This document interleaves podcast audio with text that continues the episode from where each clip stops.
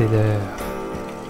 Préparez votre maïs soufflé et votre boisson gazeuse, car c'est le moment d'écouter un nouvel épisode de Séance de minuit.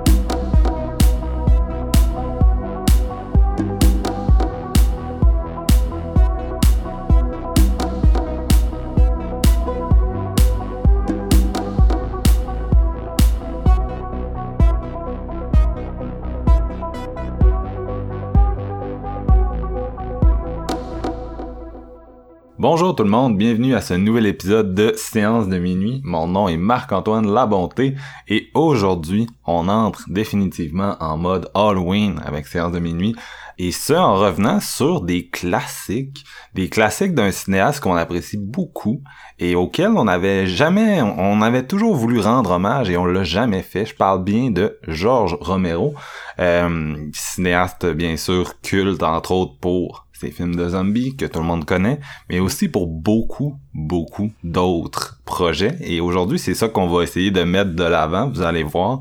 Euh, donc, euh, Georges Romero qui est décédé en l'été 2017. Séance de minuit roulait déjà à cette époque-là, mais on n'avait pas, euh, on n'avait pas fait un épisode hommage à son cinéma. Si je me souviens bien, c'était une question à l'époque que ça donnait pas trop de faire l'épisode à ce moment-là. Euh, les, les, l'autre podcast de Steven, Horror Gamer, a éventuellement fait une espèce de méga rétrospective de sa filmographie qui doit encore être disponible si ça vous intéresse, mais sont revenus sur tous ses films. Fait qu'on s'est dit, crime, qu'est-ce qu'il reste à faire après eux autres, tu sais? Euh, finalement, Toby Hooper est décédé quelques semaines après. On lui a rendu hommage dans un épisode de séance que vous pouvez toujours euh, retrouver si vous l'avez jamais écouté. C'est un de, de mes préférés personnellement. Puis depuis ce temps-là, on a, c'est pas de, de, très bonnes années là, pour les maîtres de l'horreur euh, années 80-70. On a rendu hommage à Larry Cohen quand il est décédé l'an dernier. On a rendu hommage à Stuart Gordon cette année quand il est décédé. Aïe, man. Non, c'est, tough. c'est tough. Puis euh, moi, à Wes Craven à l'époque, au dernier podcast sur la gauche. Puis là, alors, toutes les fois qu'on a refait un épisode hommage, je me disais, crime, pourquoi on n'a pas fait l'épisode Romero? On l'aime, Romero. C'est pas qu'on l'aime pas, contrairement à tous ceux à qui on a fait des épisodes.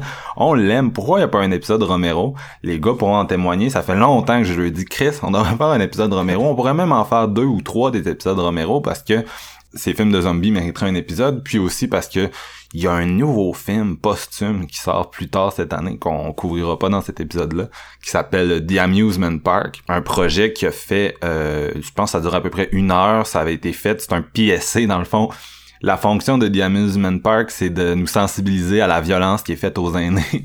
puis euh, c'est ça, sa femme a exhumé le projet, il a, été refait en 4K, puis il va sortir plus tard cette année, fait que on pourrait en faire des épisodes sur Romero. Mais là aujourd'hui, ben vous savez quel film on a pris dans le titre. On a pris ces deux films non horrifiques, c'est-à-dire There's Always Vanilla et Night Riders, ainsi que The Crazies, qui a eu remake en 2010. On a chacun pris un film, comme d'habitude. J'ai introduit mes collègues. je l'ai pas encore fait. Steven Lefrançois, Jean-François Ouellette. Salut les gars. Salut. They're, coming, to get, you, on était pratiquement timés. On a eu la même idée. On s'est même pas parlé, hein, pour ceux qui pensaient que c'était planifié. Là. Non, non écoute, euh, c'est ça, ça la magie du podcast. Exact le film le plus utilisé de l'histoire dans euh, toutes les petites productions euh, indie. Ah ben là, vu que c'est dans le domaine public, maintenant, c'est un des, des, films qu'ils peuvent utiliser constamment sans avoir besoin de payer des droits. exact. Mais je me suis tout le temps demandé pourquoi celui-là tout le temps, en sachant qu'il est surutilisé à, à cet effet-là, il y en a tellement d'autres dans le domaine public des films qu'on pourrait utiliser. C'est le plus gros du domaine public, puis... Euh, j'avais ça dans ma mise en contexte, fait que je vais me pitcher tout de suite, mais euh, oh. Donc euh, Georges Romero qui a commencé sa carrière en faisant des publicités. Il habitait à Pittsburgh, c'est là qu'il a fait ses études de cinéma. Il a déménagé là pour ses études de cinéma. Il est resté là vraiment longtemps. Puis contrairement à tous les autres cinéastes qui vont aller s'exiler en Californie une fois qu'ils ont eu un certain succès puis qui vont euh, tu à Hollywood puis qui vont poursuivre dans le studio système Romero a longtemps travaillé euh, plus indépendamment avec euh, des collègues réguliers, des acteurs, une troupe d'acteurs réguliers dans la ville de Pittsburgh. C'est pour ça que la plupart de ses films euh, mettent différents différentes structures architecturales pardon du secteur en, en, avant-plan, tu sais. Puis c'est ça, il, il, tournait des pubs, éventuellement il a été capable de financer Night of the Living Dead. Le problème avec Night of the Living Dead, c'est ça, c'est que le film est dans le domaine public. Pourquoi? Euh, vous le savez peut-être déjà, c'est quand même un, truc de trivia assez connu, là, mais ils ont changé le titre, puis ils ont pas mis de copyright sur Night of the Living Dead.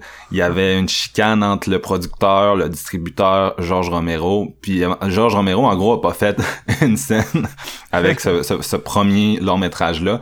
Puis c'est pas le sujet de notre épisode, mais Night of the Living Dead, on le sait, c'est c'est l'équivalent d'arriver avec Texas Chainsaw Massacre comme premier film. C'est un gros game changer dans le genre.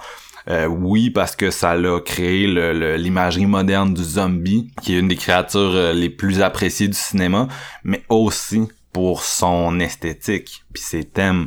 Euh, c'est sorti en 1968, puis 1968 c'est une année importante pour le cinéma américain parce qu'on embarque dans une espèce de courant contre-culturel euh, avec des, des, des, films de hippies. Non mais tu sais c'est c'est ça avec des, des thématiques. Puis 1968 c'est une année assez turbulente là mondialement où les, les jeunes ont fait beaucoup de bruit. Fait que c'est un film qui est sorti au bon moment euh, avec la bonne esthétique puis qui a inventé un, un genre littéralement. Mais vu que Romero a pas fait d'argent ben je veux dire après ça c'était retour à la case départ puis on fait des pubs ouais. et euh, éventuellement il a sorti There's Always Vanilla qui est un, de nos films d'aujourd'hui qui a été longtemps euh, un de ses films les plus difficiles à trouver pendant très longtemps. Puis c'est ça il y a, il a c'est un cinéaste qui a continué jusqu'aux années euh, début des années 80 qui a continué à être à Pittsburgh avec ses chums des films des petites productions tu sais. Euh, puis c'est pour ça que j'avais envie qu'on on revienne là-dessus aujourd'hui. On revienne sur une phase peut-être un peu négligé de sa carrière au profit des films de zombies, mais qui est une de ses phases les plus euh, créatives artistiquement, puis les plus... Euh, euh, je sais pas comment dire ça, mais il y, a une certaine honnêteté là, dans ce qu'il faisait. Ouais, mais tu sais quoi, moi j'ai le feeling que George Romero, c'est un peu comme Toby Hopper, dans le sens que en dehors de ses films de zombies, j'ai l'impression que ses autres films n'ont pas autant d'éloges ou d'amour que qu'il devrait avoir. Puis tu sais, en même temps, je pense que c'est un peu comprenable. Même moi, jeune, j'ai énormément fixé sur sa trilogie des, des morts-vivants. Puis entre-temps, des autres films que j'ai vus souvent de lui, c'était surtout ses adapta son adaptation de Stephen King, euh, ou même sa, collaboration avec Stephen King pour Creepshow. Mais à cette époque-là, je regarde pas vraiment c'est qui le réalisateur. Fait qu'est-ce qui arrive, c'est que pour moi, j'identifiais Romeo juste avec les zombies, comme les gens pouvaient identifier Toby Hopper juste avec Texas ou à la limite Poltergeist. Puis tu sais, quand tu fouilles vraiment dans sa filmographie, puis tu prends la peine euh, d'aller visionner tout ce qu'il a fait, tu te rends compte que c'est un réalisateur qui a quand même beaucoup de, talent dans plusieurs genres parce qu'il a vraiment mixé dans sa filmographie. Je l'ai redécouvert, peut-être pas là pour l'épisode, mais je l'ai redécouvert il y a peut-être une année ou deux en commençant à me refaire un peu ses films puis dans des nouveaux transferts grâce à Arrow notamment. Et vraiment, j'ai re-eu un regain d'amour pour Romero comme je l'ai eu pour Larry Cohen. Je trouve que Romero, c'est comme un un genre de Larry Cohen, mais peut-être un peu plus peaufiné dans ses films, vu que c'est quelqu'un, deux réalisateurs pour moi, qui sont très engagés et qui ont vraiment une vision du système puis de la société euh, assez, euh, assez précise et cynique, tu sais, puis que ça, ça, transparaît beaucoup dans leurs films. C'est drôle que tu dises Larry, parce que moi, je, je pensais à notre autre épisode récent, je pensais à Stuart Gordon quand je regardais ses films. Ouais, ouais, aussi, aussi. Mais c'est ça, je pensais plus à Larry en termes de, critique sociale. Mais sinon, euh, c'est ça. Tu sais, Romero, on dirait que plus je vieillis, plus les, les, metteurs en scène qui étaient moins, moins fun pour un jeune garçon qui veut juste avoir du cinéma d'horreur juteux et et qu'il n'y a pas trop de blabla. On dirait que maintenant, j'apprécie plus ces réalisateurs-là que je délaissais au profit d'un Sam Raimi euh, puis euh, d'autres gros noms où c'était euh, chargé en gore puis en divertissement. Mais là, tu sais, nos goûts, nos goûts en termes de cinéma puis surtout notre culture finit par se peaufiner puis en jetant ces films puis en voyant plus les messages derrière et son talent de, de metteur en scène, mais surtout de monteur également que j'apprécie plus maintenant, fait en sorte que c'est le temps de faire hommage à Romero. Je l'aime mhm. beaucoup, Romero. Puis je, pense qu'on va parler de trois films qui sont non seulement différents, mais très intéressants, que peut-être une grosse partie des fans du cinéma d'horreur n'ont pas vu. on, est, on, est moins, on est moins dans un mindset où il vient juste de mourir aussi. C'est pas la même vibe, mais. Ouais, déjà. Euh, Non, c'est ça. Donc, euh, There's Always Vanilla, de, de, euh, son troisième film, Season of the Witch et The Crazies, qui sont sortis au début des années 70, qui sont dans un coffret Arrow, un triple feature qui s'appelle From Night to Dawn, même s'il manque euh, un quatrième film qui a été fait entre Night et Dawn, qui s'appelle Martin, qui est peut-être le meilleur de cette période-là, tant qu'à moi, mais qui est, qui est vraiment difficile à trouver ces temps-ci. Ah. Ouais, DVD c'est discontinué, jamais sorti en Blu-ray, pas en streaming. Euh, mais c'est dommage de pas l'avoir inclus dans l'épisode parce que c'est vraiment un gros morceau. Puis euh, Night Riders qui a été sorti par Scream Factory à leur tout début, là, ça date de 2013 le Blu-ray. Tous les films sont disponibles sur Tubi si ça vous intéresse euh, de les voir avant d'écouter l'épisode. Donc euh, ça reste assez accessible en ce moment nos films, même s'ils l'ont pas toujours été. Là, quand j'étais jeune c'était plus difficile à trouver ces ces, ces titres là. J'ai rushé jeune pour avoir Dawn of the Dead. J'ai dû. Excusez. J'ai dû euh, me battre pour avoir une VHS copiée, même pas une VHS, une VHS originale. Puis quand j'ai réussi à le voir, j'étais en extase. On dirait que ça a tout le temps. été- C'est con, mais celui que j'ai tout le temps eu le plus de facilité à trouver, c'était euh, Day of the Dead. C'était vraiment le plus facile. Même Night of the Living Dead, j'avais de la misère à trouver une copie VHS. Mais c'est Day of the Dead était en plein dans l'ère de la VHS aussi. Je veux dire, dans le milieu des années 80, c'était quand même Ouais. un gros boom. Puis je pense que c'est à sa sortie, il a vraiment été plus euh, populaire à cause de ça. C'est- aussi que c'est une production, euh, c'est la même compagnie qui a fait Creepshow qui produit, euh, qui pro- euh, excusez, qui produit Day of the Dead. Fait que je pense que ça, c'était une Ouais. meilleure distribution également. Mhm. Ben, même en termes de distribution de DVD, tu sais, euh, à l'époque, je me rappelle, le, le- le roi de l'horreur, c'était Anchor Bay. C'est eux qui sortaient en. DVD tous les classiques. Puis, tu sais, ils ont sorti en premier Day of the Dead. Puis, ça a pris un méchant bout avant qu'ils sortent Down. Puis, j'étais comme, qu'est-ce qu'ils font, bordel? Je veux Mais- Down. Pas- Mais ils l'ont sorti Martin par exemple. Ouais, Martin, ouais, ça c'est vrai. Mais euh, puis Night of the Living Dead, euh, au cas où vous le sauriez pas, c'est ça, il y a énormément d'éditions vu que c'est dans le dans le dans le domaine public, ce qui explique notamment que quand vous trouvez des coffrets euh, cheapos Walmart là de 50 films d'horreur pour Il est tout euh, le temps 20 dedans. pièces, il est tout le temps dedans, tu sais parce que n'importe qui peut vous vendre Night of the Living Dead là, moi je peux je peux le foutre sur euh, une VHS puis le vendre euh, sur le bord de la rue avec mes pots de mes pichets de limonade là, tu sais c'est c'est c'est ça Night of the Living Dead euh, fait que pour cette raison-là, il est facile à voir, mais j'ai l'impression que beaucoup de gens qui l'ont vu dans une qualité de merde. Et Discutable, euh, ouais. pour cette raison-là, moi je recommande fortement. Il y a une édition définitive qui est sortie de ce film-là, c'est Criterion qui en a fait un, là, un Ouais, je Blu-ray. de Night of the Living aussi. Dead. Ouais, C'est ça, meilleure édition de ce film-là. Puis euh, si vous voulez pas l'acheter, parce que c'est un peu hors de votre budget, il est également sur le Criterion Channel, leur service de streaming.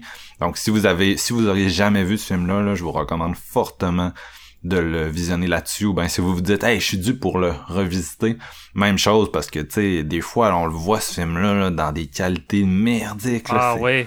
je, pense, je pense que là, on est vraiment dans une bonne période pour découvrir la filmographie de ce Ouais. réalisateur-là, parce que tu as parlé de sa, les trois films qu'on va parler qui sont sortis dans un. À part Night Rider, là, mais qui sont sortis dans un coffret de Arrow. T'as Scream Factory qui a sorti un- une édition 4K de, de Creepshow, sans compter qu'ils ont sorti Monkey Shine, The Dark, euh, The Dark Half. Ouais, puis Ils ont Night sorti Rider. Land of the Dead. Je veux dire, tout est dispo avec des nouveaux transferts qui vaut vraiment le détour. là. C'est Mm. ça, mais c'est pour ça que euh, tu sais, ma relation avec Romero a pas mal tout le temps été dans euh, sa vague zombie depuis que je suis jeune. Puis tu sais, Ouais. on- aussi tu l'as parlé, Steven, mais la vibe d'adolescent, tu veux voir les films de zombies, tu sais, c'est les premiers quand tu penses à Romero, c'est sa trilogie des, des morts vivants. Puis en, en vieillissant, tu as eu Land of the Dead, euh, Diary, Survival, tout ça.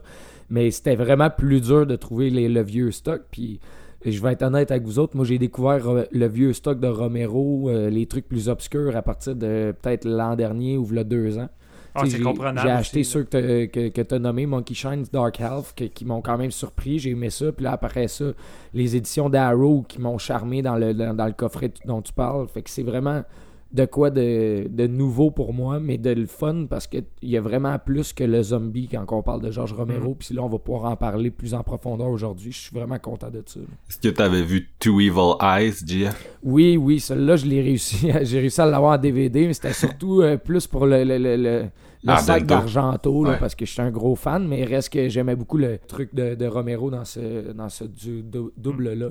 Mais tu sais, des trucs comme Bruiser, qui, qui, qui étaient comme inconnus jusqu'à temps que je me mette à aller sur Letterboxd. Là, ou même Martin, qui est tellement rare, puis ça, j'arrête pas de le dire hors d'onde dans, dans notre discussion, mais je veux dire, je crie pour en avoir un Blu-ray de ça. C'est un des seuls que j'ai pas vu, puis ça a l'air que c'est un de ses chefs-d'œuvre. Que- Ouais, ouais, vraiment. Je- moi, je me compte chanceux parce qu'en 2005, c'était quand même un putain d'événement d'avoir le quatrième volet de sa trilogie de films de mort-vivant Ouais. dans une sortie globale dans tous les cinémas. Il était à Ouais. côté de chez nous, distribué par Universal, bon budget. Là, je me disais à cette époque-là, je suis en train de vivre un événement. Là, je Ben vois le nouveau volet qui est quand même un gros laps de temps entre lui et of the Dead. Puis là, j'ai la chance de le voir dans une salle. Puis vraiment, j'étais comme. Pour moi, c'était gros. Puis j'avais l'impression qu'à l'époque, ça n'a pas eu la réception que ça aurait dû avoir dans le sens que j'ai été le voir au cinéma puis on n'était pas beaucoup puis je me souviens pas de, de combien il a fait au box-office mais j'ai Ouais. pas le feeling que ça a été un, énorme hit malheureusement. Non, ben c'est sorti. euh, sais, les zombies étaient revenus à mode, puis c'est sorti en même temps que le remake de Dawn of the Dead, puis euh, Ouais. Shaun of the Dead. Là, c'est tout, tout sorti dans un même bloc, puis qui suivait euh, bien sûr les succès de Resident Evil puis de 28 Days Later en 2002. là. C'est vraiment ça qui a réactivé, je pense, le genre. Puis euh, c'est un peu ironique parce que Romero a failli réaliser Resident Evil. Dawn of the Dead, c'est un remake de son travail, mais quand il est revenu avec Land of the Dead, c'est comme si, je pense, le, le public a- le, le voyait un peu comme de... bon, en fait, il devait juste pas comprendre c'était qui, là, la- Ouais. le grand public, là, mais il laissé était- tomber. c'est ça, il était perçu comme un peu dépassé, puis c'est comme pas lui qui a le plus surfé sur cette vague-là. Là, il a été capable d'en faire deux autres, mais c'était comme plus des, euh, des direct-to-vidéo, là. Moi, j'ai vécu. euh, euh, excuse, Steven. Non, bon. juste amené pour- sur Land of the Dead. J'ai vécu quelque chose cette semaine. J'ai ressorti mon vieux DVD. Puis je me suis dit, je vais me le refaire pour, la, pour le fun. C'est un de ceux que j'avais vu seulement une fois à sa sortie. Et j'ai un DVD full screen. Puis là, je suis comme, oh my god. Moi, je, je me suis tout le temps dit, ah, le Blu-ray de Scream Factory. Tu sais, j'ai déjà le film en DVD. C'est un film de 2005. Ça doit pas être si pire, mon gars. Je commande le Blu-ray de Scream Factory, genre, maintenant, là. J'ai pas fini le film. Toi, c'est parce que t'as le de Director Scott en DVD Euh, ouais, j'ai le Director Scott full screen, puis tu sais, c'est- l'image est pas tant belle. J'étais comme bon. Je comprenais tente pas à l'époque, t'avais deux éditions, t'avais l'édition de la version qu'il y a eu dans les salles, puis t'avais le Director Scott, puis t'avais juste l'édition en salle qui était wet screen, puis le Director Ouais, Scott était seulement full pas. screen. J'étais comme what the fuck? En tout cas, fait que j'ai, j'ai comme arrêté le film, puis je me suis dit, m'a m'acheter le Scream Factory, puis je vais le revivre genre en- euh, comme Ouais. Blu-ray, belle édition, tout Bon ça. plan. Ouais, ouais, vraiment. Fait que... Euh, je dirais que on en est où avec tout ça? Euh, Euh, écoute, tu l'as dit, on pourrait faire deux épisodes, puis là, on était quasiment en train d'en faire un juste sur sa filmo. Fait qu'on dev- je pense qu'on devrait enchaîner avec euh, notre petite trilogie aujourd'hui. là. Ok, super. Donc, on va, on va y aller en ordre chronologique, comme d'hab. On commence donc avec There's Always Vanilla, son deuxième long métrage, qui est un choix de Jean-François. Fait que je te laisse l'introduire. You just can't pick a girl up off the street and tell her her father's a bag of hot air and that she has a fat ass. I want an apology. Uh, hello? What's your name? What's yours? Where are you from? Where'd you go after that? Then what did you do? Why did you come back? Chris!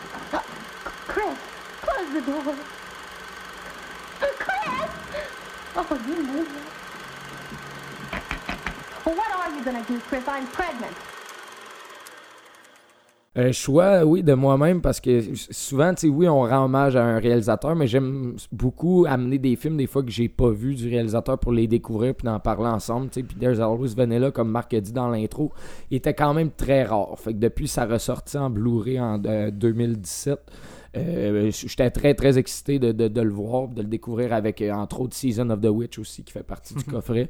Euh, bon, euh, film de 1971 euh, qui a été euh, monté, réalisé par Romero, mais qui a été écrit par. euh, c'est, euh, voyons, j'ai son nom juste. Rudy ici. Ricci. Rudy Ricci, Mhm. qui a entre autres travaillé sur le, euh, voyons, le scénario de Return of the Living Dead en 85 avec Dan Mais- O'Bannon plus tard. Rudy, qui est, qui est euh, le, le making-of de ce film-là, c'est qu'il a calissé son camp euh, pendant la production, puis il est jamais revenu. There's always vanilla, là, je veux dire. Ouais, exact. il s'est poussé, puis euh, sans finir le script. Ah ouais. Et, ouais. Puis euh, Romero était comme un peu fâché de tout ça parce que, tu sais, bon, on, on est au courant, le- le- le- les déboires de Night of the Living Dead. Donc, il recommençait à zéro, comme on en a parlé.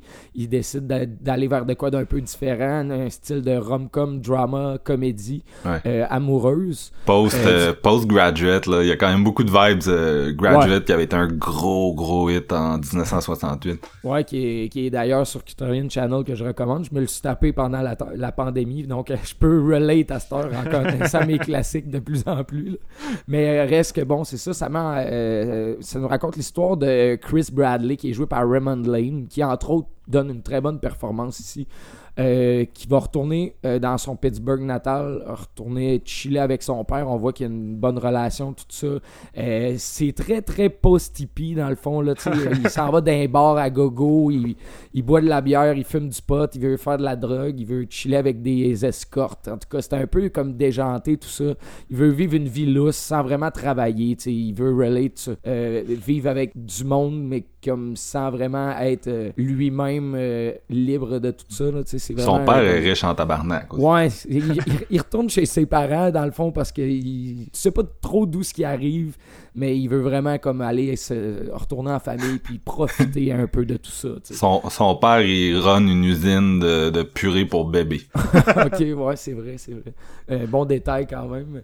Euh, tu vois que leur relation va quand même bien. Son père, il était content de le voir, tout ça. Il réalise que bon, il y a une, il y a une ex qui a peut-être un enfant avec. À un moment donné, il va rencontrer euh, la l'autre personnage principal du film, Lynn Harris, qui est jouée par Judith Ridley, qui avait joué dans Night of the Living Dead aussi, qui est très bonne ici aussi. Mais par contre, elle a pas fait grand chose après. Je suis pas trop au courant du reste euh, de pourquoi sa carrière a pas décollé parce que je trouve que c'est quand même une des forces du film ici. Ouais. Ils vont comme se rentrer dedans, puis euh, bon, là, commence la discussion. euh, Chris va la charmer.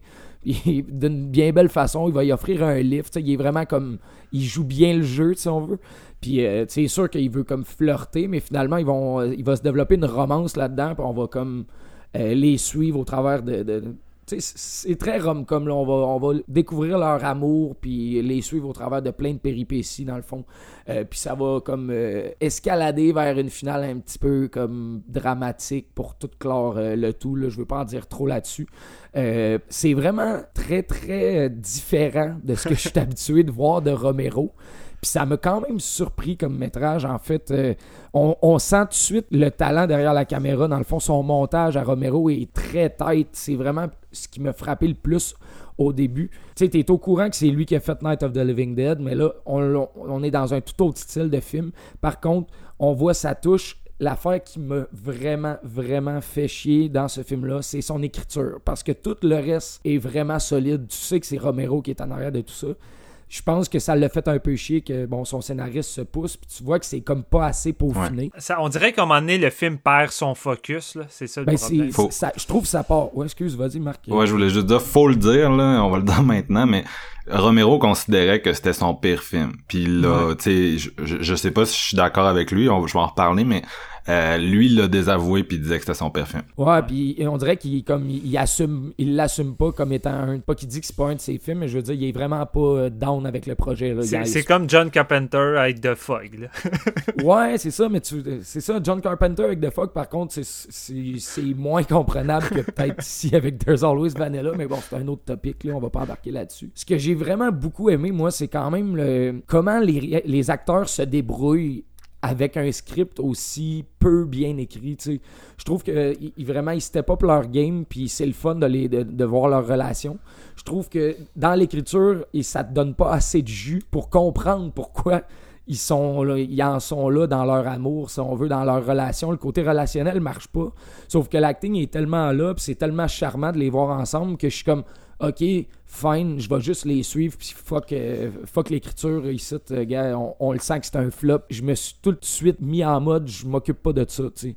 Je veux y laisser une chance parce que le, reste, le côté technique est tellement fort, puis ça, ça démontre ce que le réalisateur est capable de faire, puis vers où ce qu'il va s'en aller par après, parce que quelques années plus tard, il nous sort Season of the Witch, qui est d'ailleurs très, très, très solide. Je recommande le film à 100%. Ici, on est comme plus sur un exercice de style qui change de ton vraiment souvent puis qui il sait pas trop sur quel pied danser. On s'entend que c'est facile de voir que Romero était pas à l'aise euh, en réalisant ça, mais quand- il y a quand même une bonne critique sociale, une critique de la société là-dedans. Euh, il y a- bon, il y a un- d'un œil vraiment euh, Romé- comment on peut dire Romero-esque. Romérien. Romérien, ouais. ouais, j'aime vraiment ça. All right. C'est ça, tu sens vraiment que sa critique est encore là, qu'il connaît son Pittsburgh natal, le côté. Euh, euh, Judith Ridley qui joue un personnage qui, joue dans la pub puis tout ça puis le, derrière de la caméra de la pub est bien rendu. Je trouve ça super intéressant comme topic. Là où euh, le, le film perd un petit peu de son envol c'est le j'en ai un peu parlé mais c'est vraiment son deuxième acte là où la romance commence entre nos deux personnages euh, c'est quand même assez béant, puis il n'y a pas tant de rythme. Là où ça va repartir vers un dernier acte qui est plus maîtrisé, qui d'ailleurs, euh, il y a une bonne scène, genre pratiquement horrifique dans ce film-là, qui m'a comme jeté un peu à terre, parce que ça sort de nulle part. C'est un peu pour ça que je parle de rupture de ton. Il y a vraiment une scène de, qui, qui, qui a un rapport avec une, abor- euh, une, une abortion, excusez le- Un avortement. un avortement, oui, merci, qui est quand même assez hardcore, puis vraiment là, des, des cadres euh, de caméra en coin, puis euh, l'usage de couleurs un petit peu plus flash, puis euh, avec les ombres, moi j'adorais ça. Je voyais un petit peu le- le- les trucs zombies là-dedans, puis tu voyais son intérêt pour l'horreur, même dans une comédie dramatique où ce que t'as pas vraiment... c'est Chris Maroc, tu vois ce genre de scène-là dans ce type de film-là, je vais vous dire, mais parce que c'est Romero, ça fonctionne à merveille, je trouve. C'est un peu. euh, écoute, ça vaut la peine pour un complétiste de regarder ce film-là. Je vais jamais dire, euh, bon, écoutez pas There's Always Vanilla. Je trouve qu'il y a de quoi à retirer de ça, puis c'est plus du côté technique que du côté de l'histoire. Mais. On est en présence de bons acteurs qui vont aider à soutenir le film au-dessus de ce que ça aurait pu être comme, euh, comme débandade, là, côté scénario et tout ça. là. Steven, t'as trouvé ça comment? Ce qui est drôle, c'est que Romero, c'est un peu comme Wes Craven. C'est pas tant quelqu'un qui voulait s'en aller dans le cinéma d'horreur. Puis, tu sais, son premier film était pas tant supposé être Night of the Living Dead. là. Lui, il a tout le temps voulu faire une genre de comédie d'amourette. Ouais. Puis là, je trouve ça ironique, tu sais, là, après Night of the Living Dead, il arrive un peu plus avec qu'est-ce qu'il voulait faire. Fait c'est-à-dire une comédie rom-com dramatique. Euh, fait que j'étais curieux de voir qu'est-ce que ça donnait. Puis, écoute, c'est vraiment imparfait. Puis, entre autres, pour des raisons que tu as nommées, Marc-Antoine. Mais je trouve qu'il y a- il y a des, vraiment C'est des pas aspects Marc-Antoine euh, qui a nommé raisons. Ah, c'est pas toi qui disais que le scénariste avait foutu le camp? ah, ok, ouais, ouais, ouais. C'est moi. C'est surtout ça que je voulais dire. Ok. Mais euh, non, c'est ça. J'ai trouvé ça, j'ai trouvé ça intéressant. Je peux pas dire que j'ai trouvé ça euh, excellent. Je, je crois qu'il y a des, de nombreuses failles, mais avant tout, euh, j'ai trouvé que c'était un film. J'avais de la misère à le voir comme une, une rom-com. Tu sais, c'était vendu comme ça. Puis j'ai pas, j'ai pas tant ri. L'humour, le peu d'humour qu'il y a là-dedans, c'est un humour qui est très ancré dans son époque, puis qui est Ouais. plus plus l'actualité. Tu sais, des jokes de t'as trop le gros cul pour réussir à faire de la télé.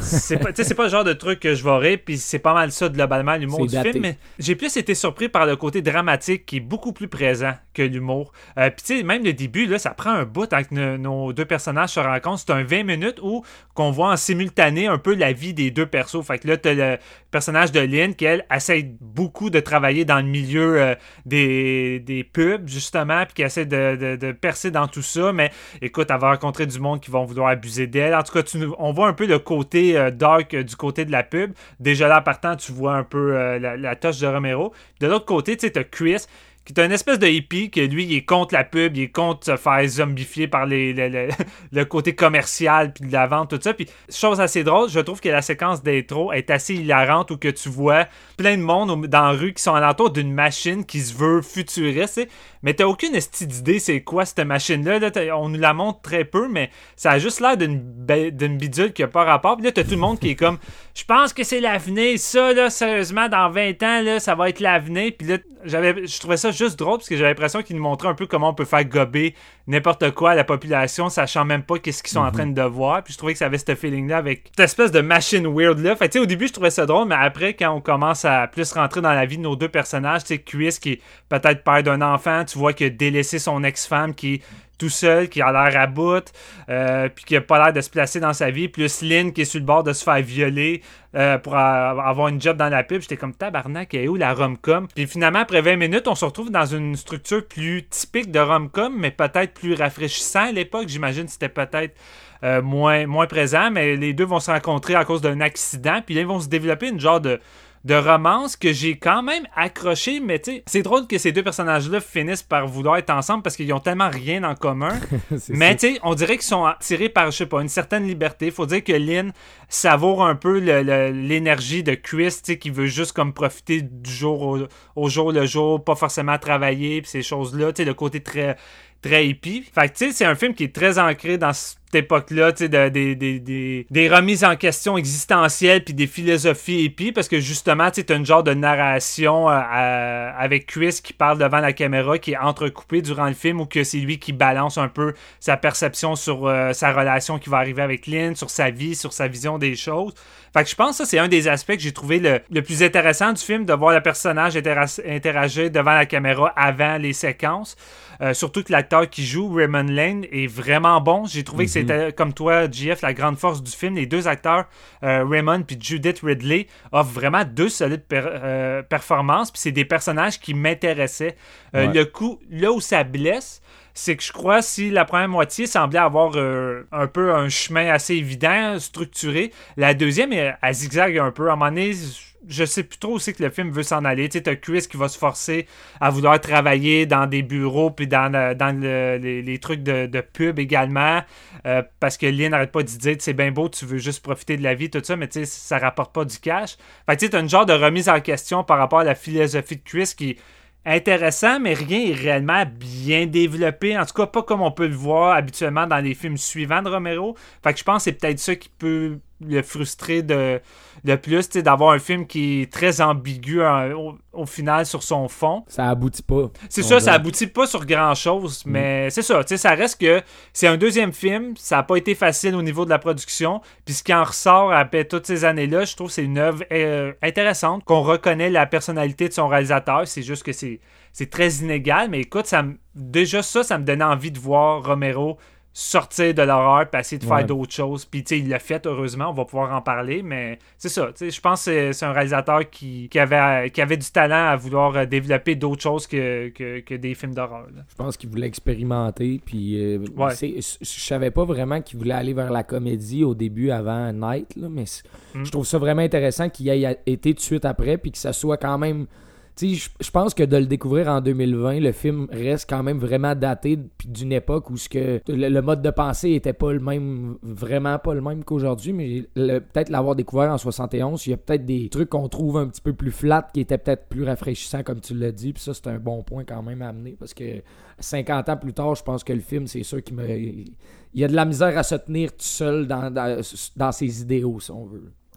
Moi, ça me surprend en fait que ce soit présenté comme une rom-com parce que à mes yeux, c'est plus de l'anti-rom-com s'il y a quelque chose là.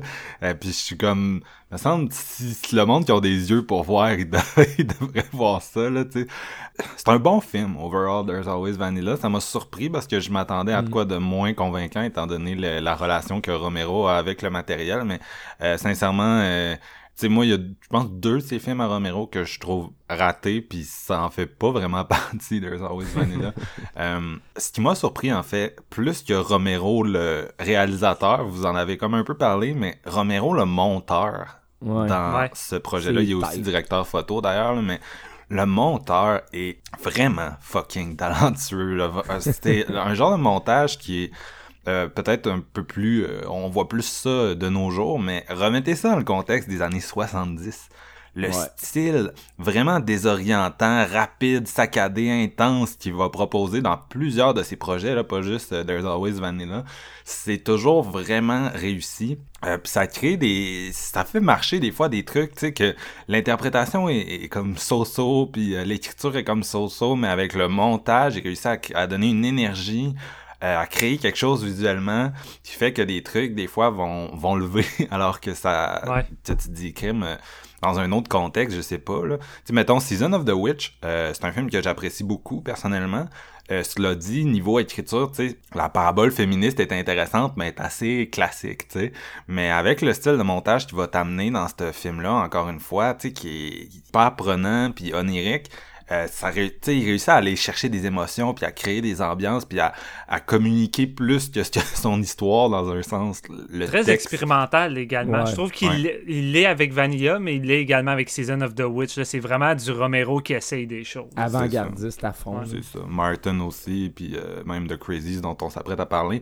Euh, Mm. Donc c'est ça, un peu une anti-rom-com parce que ça, tu sais, j'évoquais The Graduate tantôt, c'est clairement, je veux dire, ça marche dans les pas de The Graduate, tu sais, vraiment la même affaire, là, un gars euh, de la génération des, des hippies, bien sûr, qui arrive à un, un, un âge de sa vie, il faut comme qu'il décide qu'est-ce qu'il pourrait faire, mais il s'en calisse, tu sais, puis c'était ça le personnage de Dustin Hoffman, tu sais, il était comme en dépression, puis il s'en crissait, puis éventuellement il rencontre une femme, puis une autre, là, le personnage de Mrs. Robinson. Euh, ici, c'est ça, il va rencontrer des femmes, mais ce que j'ai trouvé intéressant, c'est que c'est comme une déconstruction euh, de ce personnage-là. Puis tu sais, moi, vous le savez, là, un des genres que je suis le plus euh, méchant avec, c'est les rom-coms d'une autre époque, parce que je trouve ça, la plupart du temps, c'est misogyne, c'est rapey, c'est douteux, c'est raciste, c'est tout. Un de mes pires films à vie, c'est Sixteen Candles de, de John Hughes. Je trouve ça exécrable. Si ce film-là pouvait arrêter d'exister, j'en serais heureux. là. Sincèrement, quel film culte de cul qui a mal vieilli, excusez. Là. Euh, Je suis un fan de John Hughes, puis honnêtement, je suis, je suis 100% d'accord que c'est un film qui a vraiment mal vieilli. non, c'est- pas, de tous ces projets que j'ai cette opinion-là, mais Sixteen Candles, c'est comme Ah, arc, ouais. là, tu sais. Puis, euh, non, c'est ça, donc, euh, je m'attends... Tu sais, tu commences There's Always Vanilla, puis c'est vraiment un personnage de trou de cul. Puis moi, les, les trous de cul dans les rom-coms, j'ai pas full de patience, parce que, tu sais, c'est censé être une rom-com. Mais ce que tu réalises, tu sais, le personnage, il brise le quatrième mur, s'adresse à la caméra, puis le but du scénario est comme de mettre un peu en avant un certain décalage entre qu'est-ce qu'il dit, qu'est-ce qu'il pense, puis qu'est-ce qui se passe. Euh, moi, le personnage que je trouve vraiment intéressant dans ce film-là, c'est pas le douchebag, c'est euh, euh, comme Jeff en a parlé, euh, Judith Ridley, qu'on n'a jamais revu dans un film après ce rôle-là. là, qui est, C'est qui est- fou. hein. C'est weird, c'est weird. Ouais, ben en même temps, tu sais, c'est ça, c'est, j'en ai parlé tout à l'heure, mais Romero, il est à Pittsburgh, il engage des gens de Pittsburgh, c'est pas vraiment une capitale du cinéma, tu sais, puis j'ai pas l'impression que lui était tant capable de, tu sais, amener ses acteurs à un autre niveau s'il se faisait pas euh, repérer, tu sais, par, euh, je sais pas, tu sais, des, des, des, des agents ou whatever, tu sais, ça restait, c'est une gang de, de gens de Pittsburgh, tu sais, à cette époque-là, qui font des, des films. Euh, fait que c'est ça. Mais en tout cas, moi, je l'ai vraiment trouvé solide là-dedans, cette actrice-là. La première partie du film, c'est vraiment... Tu sais, il y a vraiment un côté expérimental. euh, Romero apprécie quand même les hangout movies. On va en reparler avec Night Ouais. Riders. Là, les, les, euh, c'est, c'est Tarantino là, qui a coin ce terme-là, mais c'est les films de monde qui chill. puis la première partie de There's Always Vanilla, c'est vraiment c'est du monde qui chill. Puis euh, euh, comme euh, vous en avez parlé, tu sais, il y a une, euh, un des personnages qui existe dans l'industrie des, des publicités. J'avais dit tout à l'heure, Romero travaillait à Pittsburgh dans l'industrie de la publicité. Il y a un commentaire politique pas très subtil sur cette industrie-là. il aime pas ça. C'est, c'est pas un film qui est tout le temps subtil. Là. Jeff, tantôt, parlait de la scène d'avortement horrifique. Tu sais, c'est pas très subtil non plus. Non. mais c'est bien exécuté. c'est la même chose, le, le monde de la publicité, encore là. Ce que je trouve intéressant, c'est moins la façon que c'est écrit que la façon que c'est monté. Tu sais, la façon que c'est monté Ouais. qui va vraiment donner un, un aspect chaotique puis laid à tout ça. Euh, assez, assez impressionnant, tu sais. Puis euh, Judith Ridley qui est, qui est solide, là. Puis, puis, puis, puis c'est un, c'est un peu ça, là, tu sais, c'est un... C'est un film que, tu sais, graduellement, tu, vas découvrir un peu le, le- ton personnage principal, que c'est vraiment... C'est vraiment une dompe. puis, tu Il y a sais... une genre de rédemption, puis j'ai, j'ai le feeling que c'était peut-être pas si présent que ça à l'époque. Souvent, quand tu suivais, comme tu disais, des rom-coms avec des trous de cul, ben c'était un trou de cul du début jusqu'à la fin. Celui-ci, tu sais, il se pose des questions, il essaie des choses, puis je pense, je pense que c'est le fait qu'il brise le quatrième mur qui rend le tout intéressant parce que c'est dans ces sé- séquences-là qui se questionne puis se demande tu sais, pourquoi, tu sais, pourquoi il s'intéresse à moi, pourquoi je devrais continuer avec elle, tu sais, puis c'est je pense que c'est ça qui donne un peu la, la force de ce film Mais Personnellement, je trouve que ça continue tout le temps d'être un trou de cul, là. On sera pas d'accord là-dessus, mais tu sais, la scène à la fin de l'avortement, tu sais, qui est entrecoupée de lui qui est en crise parce qu'il est comme, elle est où, genre, tu sais, elle est pas là, puis là, il est fru. Puis tu sais, c'est vraiment, c'est c'est un peu ça, là. C'est comme, on essaie de nous montrer deux personnages qui existent à deux niveaux de réalité différents. Puis c'est sûr que c'est du féminisme de, de, de, de 50 ans d'âge, Euh, mais je trouve que Romero, pour son époque, était avait quand même des idées intéressantes là, ça va être la même chose avec Season of the Witch qui va s'intéresser euh, euh, je veux dire c'est pas pas Jeanne Dillman mais c'est un film qui s'intéresse à, la domesticité, les femmes qui sont comme enfermées dans des espaces à cette époque-là, beaucoup des maisons de banlieue, puis l'aliénation qui s'installe avec tout ça. Euh, puis c'est quand même c'est quand même quelqu'un qui est capable de présenter puis de développer ces personnages là de façon intéressante. Puis moi dans There's Always Vanilla, j'ai aucune sympathie pour le personnage de Raymond Lane. Je trouve que c'est un asshole du début à la fin. Mais ce que je trouve, c'est que le film cherche à nous démontrer ça. Fait que pour moi, c'est pas la même chose qu'un 16 Candles où les violeurs, c'est comme c'est comme des jokes puis des c'est censé être des jokes sympathiques là. Tu sais, euh, c'est tandis que There's Always Vanilla, c'est un c'est un trou de cul. Puis oui, oui, il change. Puis oui, il se pose des questions. Puis c'est effectivement ça t'as pas tort que ça il y a quelque chose Parce que tu sais, d'intéressant la dernière parce- séquence, tu sais, la dernière scène, ça se veut un peu une genre de un genre de, de point positif vers, son avancement en tant que en tant que personnage dans le film, tu sais, ça, ça laisse une certaine euh, moi je le je le voyais ironique man j'avais ben, l'impression que lui il pensait qu'il avançait mais que le film t'avait montré clairement que tu sais il, il existe dans, dans son propre tu comprends? Il est pas capable de Ouais. sortir de, de il, Mais il essaye. il est comme un personnage de Charlie Kaufman c'est vrai pareil Non, mais c'est vrai pareil Non, mais le- non, mais c'est vrai, mais en même temps, le personnage, il essaye à différents, à différents niveaux. Puis, tu sais, je veux dire, c'est un esti de gros trou de cul au départ. Puis, tu sais, tu peux pas juste devenir quelqu'un de bien du jour au lendemain. Puis, la, la ligne, elle reste là. Ça reste qui est- Tu sais, ça reste un trou de cul, je suis d'accord. Mais il y a quand même une certaine tentative de, de, de, de faire avancer ce personnage-là, alors que dans d'autres productions du même genre, tu sais, habituellement, je vois aucune évolution, je vois aucune Ouais. prise de conscience. Tu sais, c'est vraiment le trou de cul à 100%. mais ça reprend quand même le hotline de t'as-tu déjà vu des- The Graduate ou c'est dans ta Non, non, c'est pour, Ouais. c'est pour ça. Non, c'est ça, ça se compare vraiment beaucoup à ça. Parce que, tu sais, The Graduate, c'est vraiment ça. C'est un gars que il va coucher avec euh, Mrs. Robinson, qui est comme une, une, une femme qui a l'âge d'être sa mère, en gros, puis qui Ouais. représente un peu les valeurs, tu sais, de la génération avant les boomers, là, tu sais, qui, qui, qui, qui ont comme un certain type de code moral plus ancré dans le dans la tradition, puis là, éventuellement, tu sais, elle est bien correcte qu'il couche avec, mais tu sais, éventuellement, il rencontre sa fille, puis là, il tripe sur sa fille, tu sais, puis il est amoureux de sa fille, puis... Sur euh, la bombe. mais elle, elle, elle veut pas. Tu sais, sa fille, elle a son âge, en gros. là.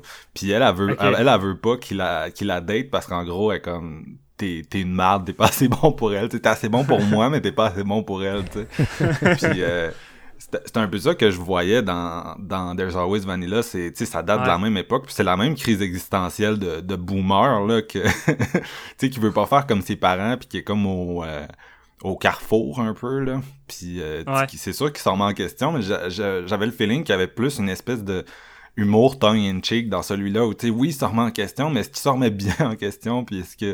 Tu sais, je le voyais comme quelqu'un de vraiment narcissique, puis euh, euh, je sais pas comment tu traduis ça, mais self-absorbed, là, auto-absorbé. euh, Mais le- le- C'est ça tout le long, tu sais. Je veux dire, lui, il croit constamment qu'il peut avoir n'importe quel job qu'il veut. Ben oui. C'est lui qui a réussi à donner la job à Lynn. Tu sais, c'est tout le temps le, le top du top. là. Il y a vraiment la grosse tête enflée, mais veut, veut pas, à un moment donné.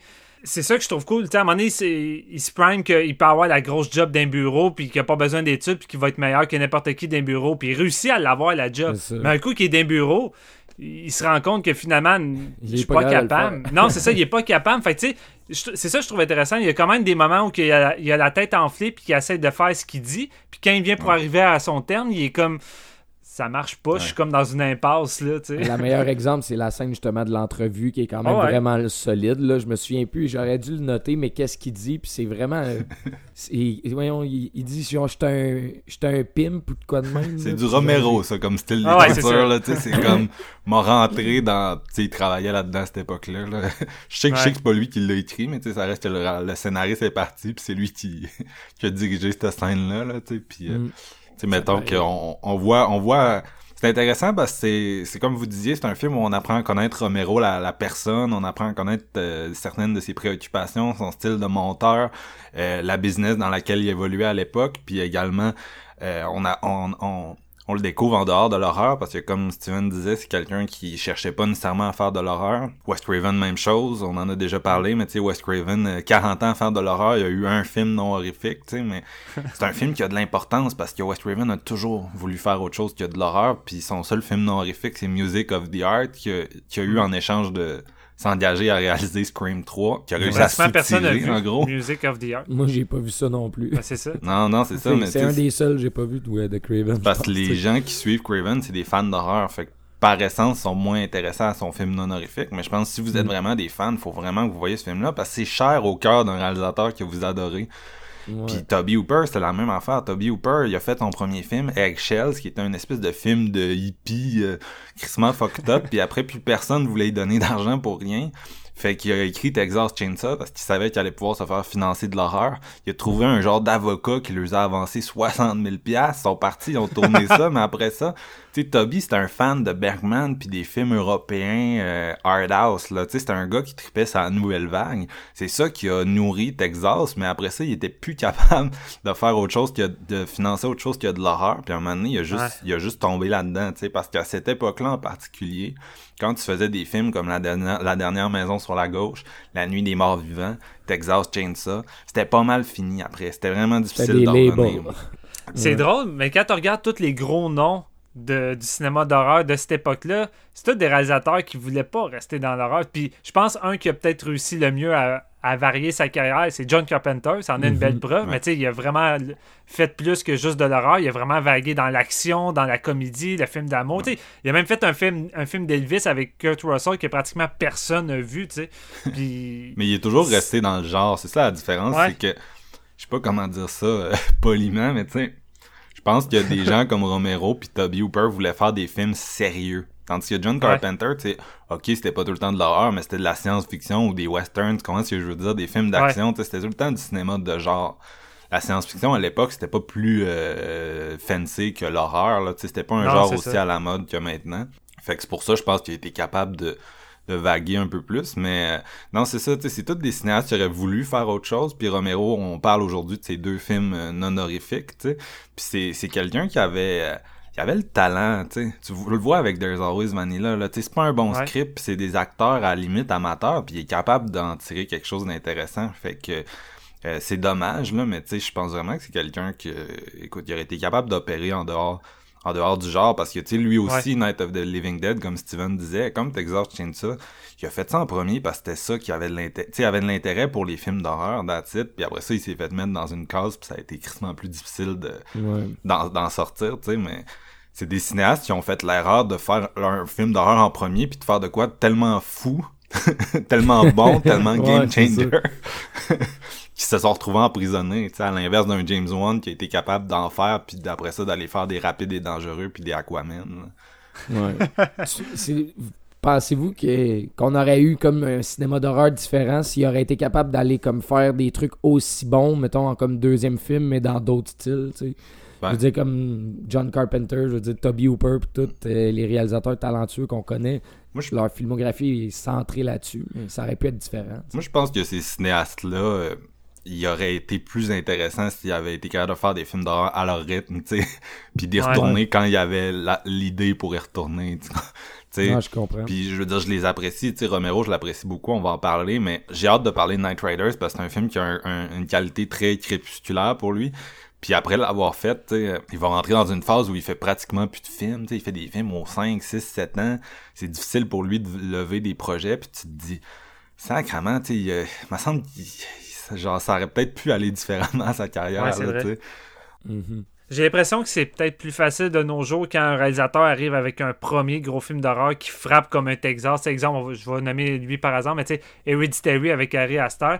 J'ai l'impression que c'est plus facile par la suite. de- je me contredis, puisque Midsommar, il y a quand même de l'horreur. Ouais. Mais je veux dire, c'est plus facile de vouloir avoir des portes ouvertes puis pouvoir s'en aller de l'horreur puis essayer d'autres Ah, choses. j'ai l'impression que de nos jours, c'est moins. T'es moins typecasté après ça à juste faire de l'horreur constamment. Non, ben c'est ça. Tu sais, son prochain film, Harry Astor, son troisième, ça sera pas horrifique. Puis même chose, le Ben non, réalisateur de The Witch, de Lighthouse, son Mm. prochain, c'est un film de viking, tu sais. Fait que c'est, c'est plus la même game. Puis aujourd'hui, on le voit, l'horreur, c'est A24 qui en distribue. C'est, on, les films sont rendus au festival de Cannes au lieu d'être au festival Fantasia. C'est un genre qui a été redécouvert puis apprécié. Puis euh, c'est juste plus pareil. C'est juste plus pareil, mais il faut se remettre dans, les- dans les bottes des années 70 où c'était tu sais, il y avait la pornographie, puis après, il y avait l'horreur, là. Ouais, ouais. C'était un genre euh, bâtard, puis euh, quand t'étais réalisateur d'horreur, j'ai l'impression que c'était plus difficile de te bâtir une crédibilité comme... Euh, euh, hey, je pourrais faire des drames à Oscar, là, tu sais. Tu sais, ton premier, ta première mondiale souvent était après un film de cul dans le même cinéma. là. Ouais. Bon, on parlait de Wes Craven. Wes Craven, il a commencé dans le, dans le film pornographique, tu sais. ouais, c'est Puis vrai. après, il a fait euh, la, dernière maison sur la gauche, là. Est-ce qu'on en a terminé pour euh, Vanilla? Est-ce qu'on passe à The Crazies? Ouais. Je me Ouais, rappelle peut. jamais, jamais si on donne des notes dans, dans nos rétros. Je On pense que notes les- d'habitude. Je sais pas. On a déjà donné des notes, on n'a pas donné de notes pour certains. Je veux dire, je pense que c'est selon le vibe. Ben, Steven, tu veux-tu donner une note ou on passe à The Crazies? Écoute, euh, ben, je sais pas, moi j'hésite entre le 2.5 euh, 2.5 puis 3, mais je vais, y- je vais y aller avec le 2.5 puisque c'est vraiment pas un film abouti, mais c'est vraiment une œuvre intéressante si vous avez envie de découvrir euh, l'autre côté ou l'autre facette de Romero qui était non horrifique, puis le Mm. désir de vouloir euh, Ouais. faire de la, de la comédie, même si ça ça l'est pas tant celui-là. On est plus vraiment dans le drame. Pareil que toi, tu euh, je pense que c'est le genre de film que c'est difficile à recommander à du monde qui connaissent pas Romero parce que je veux dire, Mm. Its Own, c'est un bon film, mais tu sais, c'est c'est rien euh, que tu dis oh my god, faut que tu aies vu ça avant de mourir non plus là. Euh, mais si, vous, si- les gens qui sont des fans de des films de zombies de Romero ou juste de ses films d'horreur en général, c'est vraiment de quoi que vous devriez visionner. Puis euh, ce, Ouais. ce coffret là qu'on parle là, de, de Night à Night à Dawn, c'est vraiment un- Night je pense que c'est vraiment une pièce intéressante à ajouter pour n'importe qui euh, qui a de l'intérêt pour euh, l'horreur puis qui a de l'intérêt pour ces gros cinéastes là là c'est c'est vraiment c'est vraiment intéressant puis c'est des films qui sont plus créatifs puis plus riches qu'on peut penser là. C'est pas juste euh, il a fait ça euh, tu sais, euh, sur un contrat parce que tu sais, il avait besoin d'argent là tu sais, il a vraiment y a vraiment des trucs intéressants là, dans Vanilla Ouais. même si c'est pas totalement abouti Puis le nouveau transfert de Arrow est vraiment excellent. Fait que je pense qu'on peut, on peut vraiment profiter de son, son côté technique, alors que peut-être en VHS, on aurait fait c'est mal foutu, puis la photo est laide. Puis...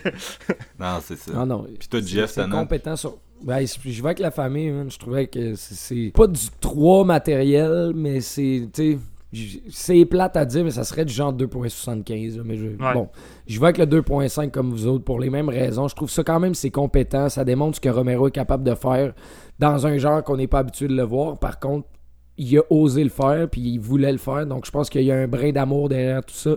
C'est juste plate que pour lui, que côté comme script, scénario, il y a, ça euh, il y a eu un petit froid avec la, la personne qui a quitté le projet. Somme toute, euh, le, le reste est quand même à la hauteur. Donc, euh, je veux dire, ça partait bien pour, euh, pour Romero, même si euh, il a tout le temps fait ça indépendamment quand même. là. Mm. Je veux dire que en 71, ça devait être rafraîchissant, There's Always Vanilla. Donc, on a fait son deuxième long métrage. On va passer à son quatrième, qui a eu un, une un certain exposure parce qu'en 2010, il y a eu un remake, puis pas aussi parce que ça ressemble davantage, je pense, à, à ces films de zombies.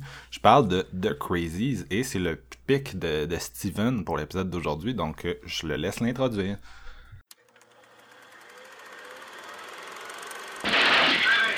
We never thought it would happen. Nobody gets in or out of that town now. Is that clear? The girl just died. How do you intend to let the people know about all this? We were asleep. They dragged us right out of the house. Are we under martial law? Don't talk to me or anybody else unless you got a voice print check. All hell's broke loose in town. Nobody knows what's going on. Now look, you just can't push us around this way. We've got to get a nuclear weapon in the air above that town. I taking me no place. The Crazies, écrit, réalisé et euh, monté, encore une fois, par Romero. C'est lui qui s'occupe aussi de la... Non, la photographie, c'était pas lui. Je pensais qu'il s'occupait également de, de la photo.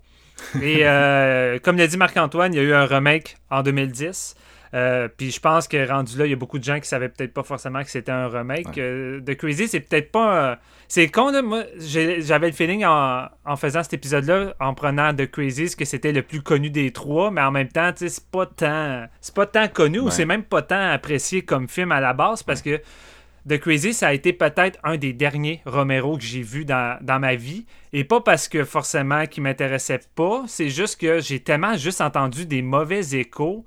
Euh, on m'a tellement dit que c'était décevant, que c'était pas tant bon, que j'ai juste comme repoussé tout le temps. Puis je trouve ça dommage d'avoir fait ça parce que finalement, tu sais, c'est c'est un film que j'apprécie beaucoup plus. Puis surtout quand on me disait en plus que le remake était vraiment meilleur, euh, je savais que c'était encore débat- débattable. Là, je pense qu'on va peut-être en glisser un mot, mais pour l'occasion, je me suis retapé le remake. là. Je me suis retapé. Fuck off, mais euh, je veux juste dire, je suis. il y a- il y a une- Dans cette époque-là, les...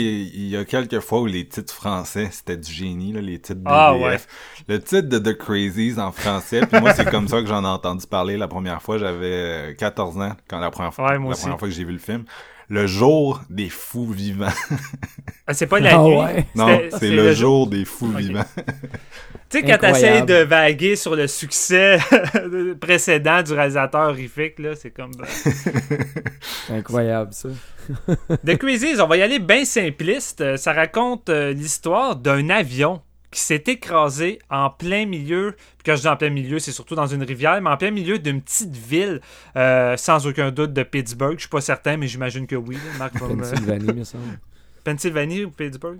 Ouais, ben c'est Ouais. Pittsburgh, c'est comme la grosse ville de Pennsylvanie, mais ouais, c'est pas direct à Pittsburgh, mais c'est comme dans, Non, dans c'est les ça. alentours. qui s'est écrasé là. Et cet avion-là, euh, qui à la base euh, était supposé détenir un vaccin pour quelque chose, détenait en fait une arme biologique qui va se mélanger dans l'eau et que les habitants de cette ville vont être contaminés parce que lorsqu'ils boivent l'eau, euh, les symptômes, c'est qu'ils commencent un peu à être confus puis à perdre un petit peu la tête. Puis ils vont juste avoir des sautes d'humeur euh, assez extrêmes au point de tuer les gens qui les entourent. Euh, fait que là, on va suivre un peu euh, la débauche de cette ville-là, de l'anarchie qui va s'installer avec l'armée qui va se dépêcher de venir envahir puis de mettre la ville en quarantaine parce que sachant très bien qu'ils sont responsables de tout ça et que c'est un accident qui devait pas arriver, ils vont essayer d'étouffer l'affaire, fait qu'ils veulent essayer de prendre le contrôle, de maintenir les gens, mais ça va virer en gros bordel et le virus va juste s'étendre de plus en plus. Et on va suivre une petite poignée de survivants euh, qui va essayer de se sortir de ce pétrin-là, puis de sortir de la ville, puis de pas se faire poigner par les gens de, de, de l'armée. The Crazies, moi je le dis tout de suite à la base, en premier je voulais faire Martin, parce que Martin pour moi est un des plus grands masterpieces de Romero. C'est vraiment une bombe, et euh, ben écoute, euh, comme le film est pas tant accessible, on essaie de faire des films que les gens peuvent écouter, on l'a mis de côté, puis j'ai décidé d'y aller avec The Crazy, parce que comme je le disais, pour moi c'est un mal aimé que genre la plupart des gens le rabaissent beaucoup, puis qui préfèrent globalement le remake. Euh, mais tu sais, l'original, moi, honnêtement, je l'adore, ce film-là. Puis je trouve que ça contient tout ce qu'on peut aimer du cinéma de Romero. C'est sûr que c'est pas un film euh, qui est aussi peaufiné qu'un Dawn of the Dead, puis encore moins peaufiné qu'un Day of the Dead, parce que c'est deux films similaires Ouais. dans cette thématique de vouloir montrer euh, à quel point que l'armée était compétente pour gérer une gestion de crise, puis à quel point que ça, ça, ça, ça fout le bordel. C'est clairement son film auquel ça ressemble le plus. Là. Les fans Exactement. de Day of the Dead, si vous avez jamais vu The Crazies, euh, go, go, go. Non, c'est ça. Day of, the, Day of the Dead, c'est la version plus aboutie de, de Crazies, mais j'adore The Crazies parce que The Crazies, pour moi, c'est un peu le contagion de son époque. Euh, surtout que là, on est en, pa- euh, en pandémie encore. Je crois que c'est le bon moment pour vous de redécouvrir ou de voir pour la première fois The Crazies, Yes, surtout avec l'édition de Arrow, qui est un transfert 4K incroyable. Mais surtout parce que c'est un film qui arrive à recapter le sentiment de chaos et de panique que j'avais durant la première demi-heure de Contagion avec le montage tête et rapide de, de Soderbergh. Ben là, Romero, il est en mode fucking Soderbergh. Le montage, il est rapide et même si ça vire un peu dans tous les sens, je trouve que c'est un montage qui est quand même assez cohérent pour essayer d'incruster l'état de panique puis le chaos qui s'installe dans cette petite ville-là. Puis tu sais, le film commence assez rapidement avec une solide séquence d'intro d'un père qui, suite à avoir, après avoir été contaminé par ce ce virus-là, va tuer sa femme puis brûler vivant ses deux enfants dans une maison. Fait tu sais, on embarque dans de quoi? C'est dark, c'est cynique, puis ça va l'être jusqu'à la fin pour tous les personnages. Puis vraiment, Romero, il va pas être le dos de la cuillère, on l'a dit, c'est pas quelqu'un de subtil, puis il va te faire passer l'armée puis le gouvernement au broyeur, euh, euh, au petit déchet solidement. Mais c'est surtout que J'aime l'aspect très documentaire de sa mise en scène et de son montage. T'as l'impression de voir pratiquement quelque chose qui se déroule réellement dans les années 70. Puis là où les gens vont reprocher peut-être de l'acting parfois inégal et pas toujours top, moi je vois des gens qui me paraissent crissement plus vrais qu'un fucking Timothée dans Sheriff euh, hollywoodien héros qui va sauver tout le monde puis survivre à une bombe nucléaire et ainsi de suite. Euh, j'ai l'impression de voir vraiment des êtres humains qui sont en état de panique, qui essaient de comprendre la situation, qui vont perdre le contrôle, euh, qui vont se faire abattre de sang-froid par les, les, les, gens de l'armée. J'aime un peu le côté choral de tout ce film-là, de suivre vraiment un peu de façon bordélique plusieurs personnages. Il y en a qui sont plus intéressants que d'autres, je suis d'accord. Mais tu sais, on suit globalement le, un des, des chefs de pompiers avec sa qui est enceinte. Puis j'aime ces deux personnages-là, j'aime les suivre. Euh, puis j'aime qu'on voit les deux facettes.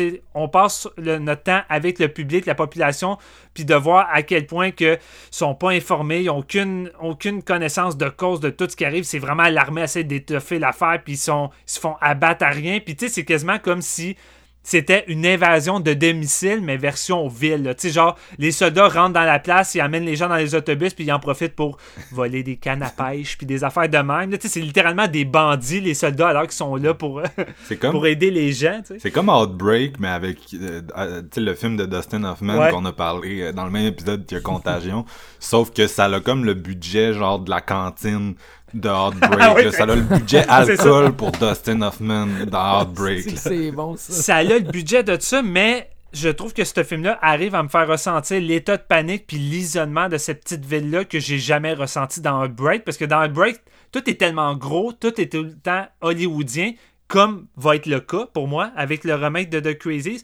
Tandis qu'ici, on est tellement dans le minimalisme, puis mm. c'est le gros avantage d'avoir des petits budgets. Oui, des fois, ça l'empêche de peut-être peaufiner des effets spéciaux et ainsi de suite, mais ça pousse les réalisateurs à pousser le minimalisme au maximum, à être plus créatifs, puis de, de moins à montrer, puis d'essayer de miser sur ça. Puis tu sais, Roméo, dans ce film-là, c'est quelqu'un qui essaie de miser beaucoup sur l'état de panique, sur le visage des, des, personnages, sur les foules. Là-dedans, quand même, pour un petit film, il y a une esthétique de bonne gestion de crise avec des foules à travers la ville, à travers des écoles.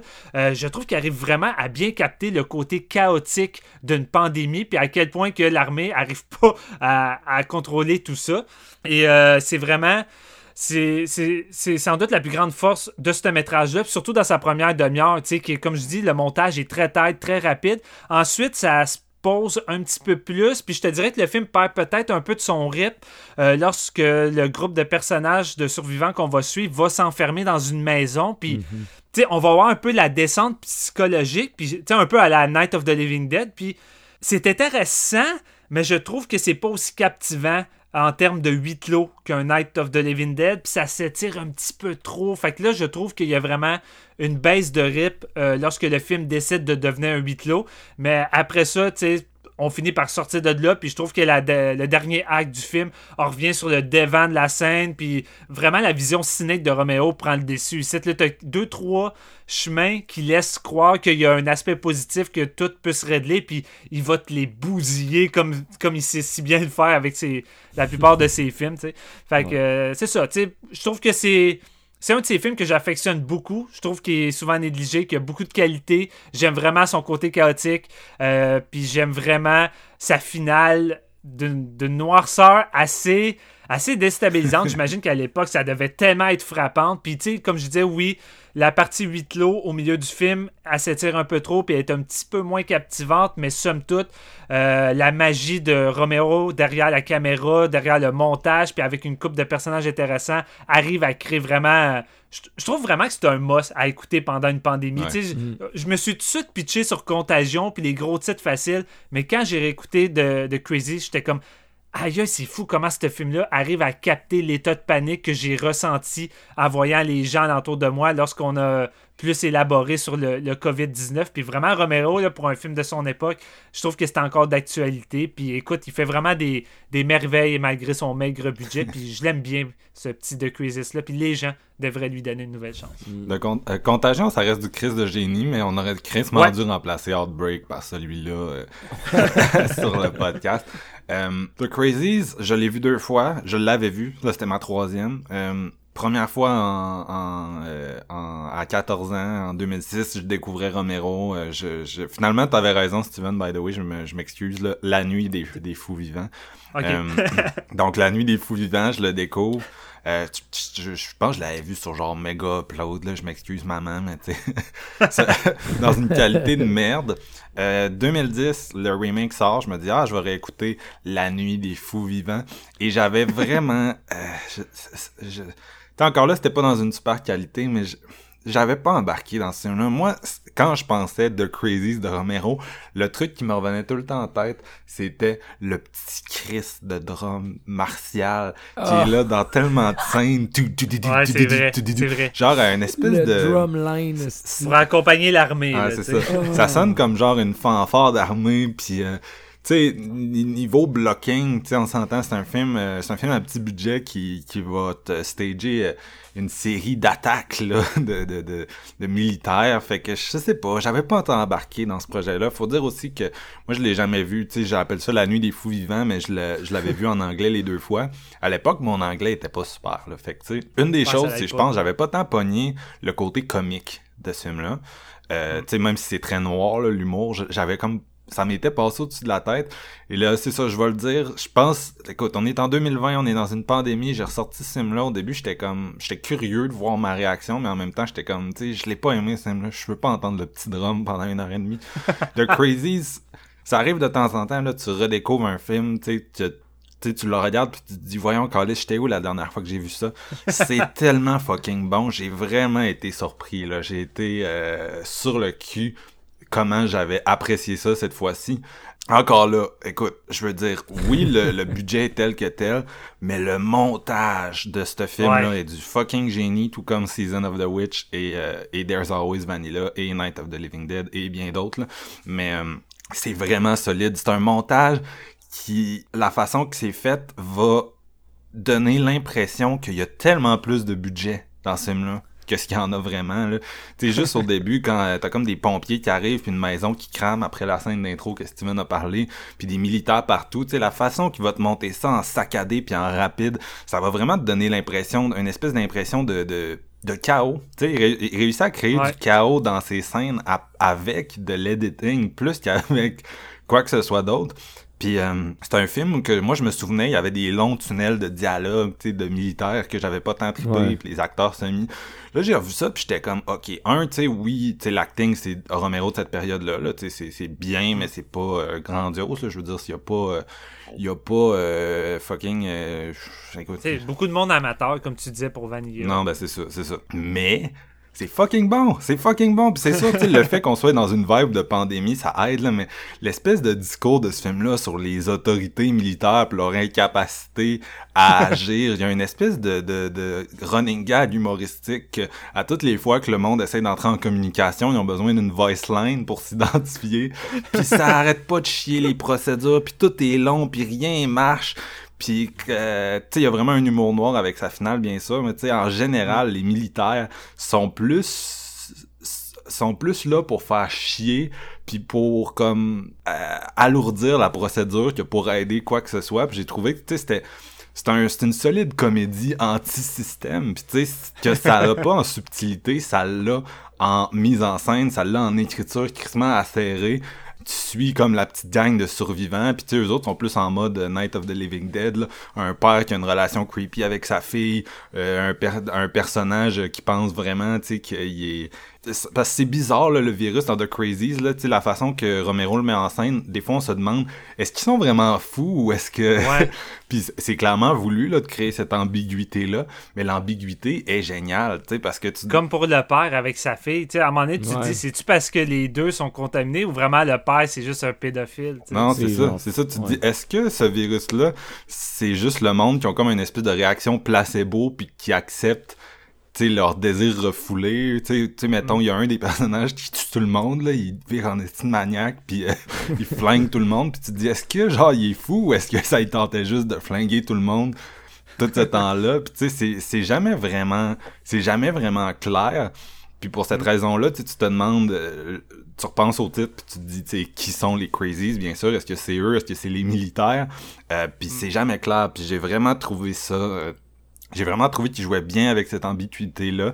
Euh, les scènes d'action, les scènes d'horreur, j'ai vraiment aimé ça. Belle direction photo, la noirceur, c'est super euh, intéressant. Puis vraiment, il il réussit à créer une abstraction euh, avec son montage dans quasi toutes les scènes. J'ai vraiment trouvé que c'était un film qui coulait bien à cause du, du, du montage. Georges Romero, là, c'est un bon réalisateur, mais c'est un monteur de génie. Je vais le dire ici, là, mais Ouais, c'est fucking impressionné. Un peu, mais un peu le même feeling que j'ai que j'ai quand je vois un film de, de Mike Flanagan, là, qui en a beaucoup monté lui-même. Puis à toutes les fois que j'écoutais du Mike Flanagan, je me disais, écoute, ce gars-là, c'est un, ok, oui, c'est un bon réalisateur, mais c'est surtout un directeur d'acteur puis un, un monteur de génie. Ben, c'est pareil avec Romero Asti qui fait du bon montage. Fait que, oui, t'as raison que le film est peut-être un peu long au milieu. Euh, Il y a quelques moments qu'on aurait pu retirer. Oui, euh, il y a certaines maladresses parce que c'est fait sur un petit budget, mais quel putain de bon film et surtout quel film 2020 là. Mettez ça dans votre marathon d'Halloween cette année. Ouais. Fuck yeah, là, c'est vraiment un film genre pertinent de maintenant qui vient crissement pogner tout le Écoute, c'est un bon film d'anti-masque en même temps, là, parce que, comme je disais, avec le discours, euh, le discours sur la- la- l'armée puis sa gestion de la crise, c'est le gouvernement, son incapacité à gérer la crise, sa relation avec ses citoyens, tu qui, euh, qui remettent euh, le, problème en question, tu sais, c'est, c'est un- c'est assez, c'est assez anti-masque, mais en même temps, écoute, c'est, vraiment, c'est vraiment, là, euh, convaincant et réussi, selon moi. Jeff, est-ce que t'as aimé ça, toi, The Crazy? Moi, j'ai l'ai écouté deux fois pendant la pandémie, man. Fait que, Oh, euh, quand même. Mais je, je- je- je l'ai découvert avec mon, euh, avec mon Blu-ray justement pendant le confinement. Puis là, je l'ai réécouté pour l'épisode pour me mettre ça plus frais. Euh, J'avais aimé ça. Mais j'ai comme. Je sais pas si c'est parce que je l'ai vu deux fois rapproché, mais je l'ai vu revu à la baisse un peu. Mais je sais pas si c'est une impression parce que, tu sais, mettons, je. je je sais dans le 3 sur 5 pareil. là. Je veux dire, je trouve que c'est quand même vraiment compétent pour son budget. C'est un film qui est vraiment le fun, qui est très très méta en ce moment. Je veux dire, Ouais. en ce moment, c'est là qu'il faut que vous l'écoutiez. Ouais, si vous le connaissez pas, c'est live. C'est ça, c'est ça, c'est ça, c'est pertinent. Si vous l'avez pas vu, là, c'est comme, c'est le film à voir, là. tu tapes ça là, tu sais. Ah ouais, exact. C'est ça, je suis d'accord avec vous. Euh, moi, j'ai vraiment plus un coup de cœur pour l'équipe de, de, de militaires puis de, de docteurs, leur, leur espèce de guéguerre de procédure, tout ça. J'adore ça. J'adore les dialogues, puis j'adore l'overacting des fois. Il y en a un qui est en crise, puis ça crie, puis c'est genre, waouh, c'est du génie, c'est vraiment le fun.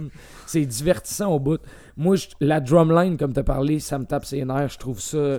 Ça- je me sens dans les sentinelles de l'air, man. Je chante. Ça- m'a moins fait chier cette fois-ci parce que je voyais la comédie dans le drumline. Ouais, c'est ça, j'allais dire. C'est, plus pour accompagner le côté euh, satirique de l'armée qui est d'accord, plus mais yo- drôle. Mais... Il over-utilise ça. On Ouais, est ouais, d'accord. je veux Ah, dire, à un moment donné, t'as compris le truc, puis t'es comme OK.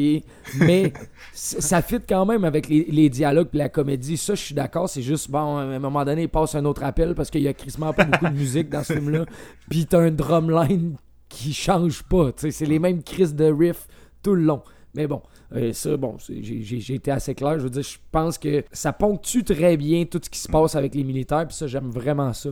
Là où je perds un petit peu, euh, pas intérêt, parce que je trouve que ça reste quand même vraiment compétent. Vous l'avez dit, je veux pas leur dire, là, mais Romero, son montage, surtout dans ce film-là, il, surpasse. Là, tu je veux dire, il- c'est là que c'est un, comme un, un peu un tour de force, puis un exercice de style quasiment.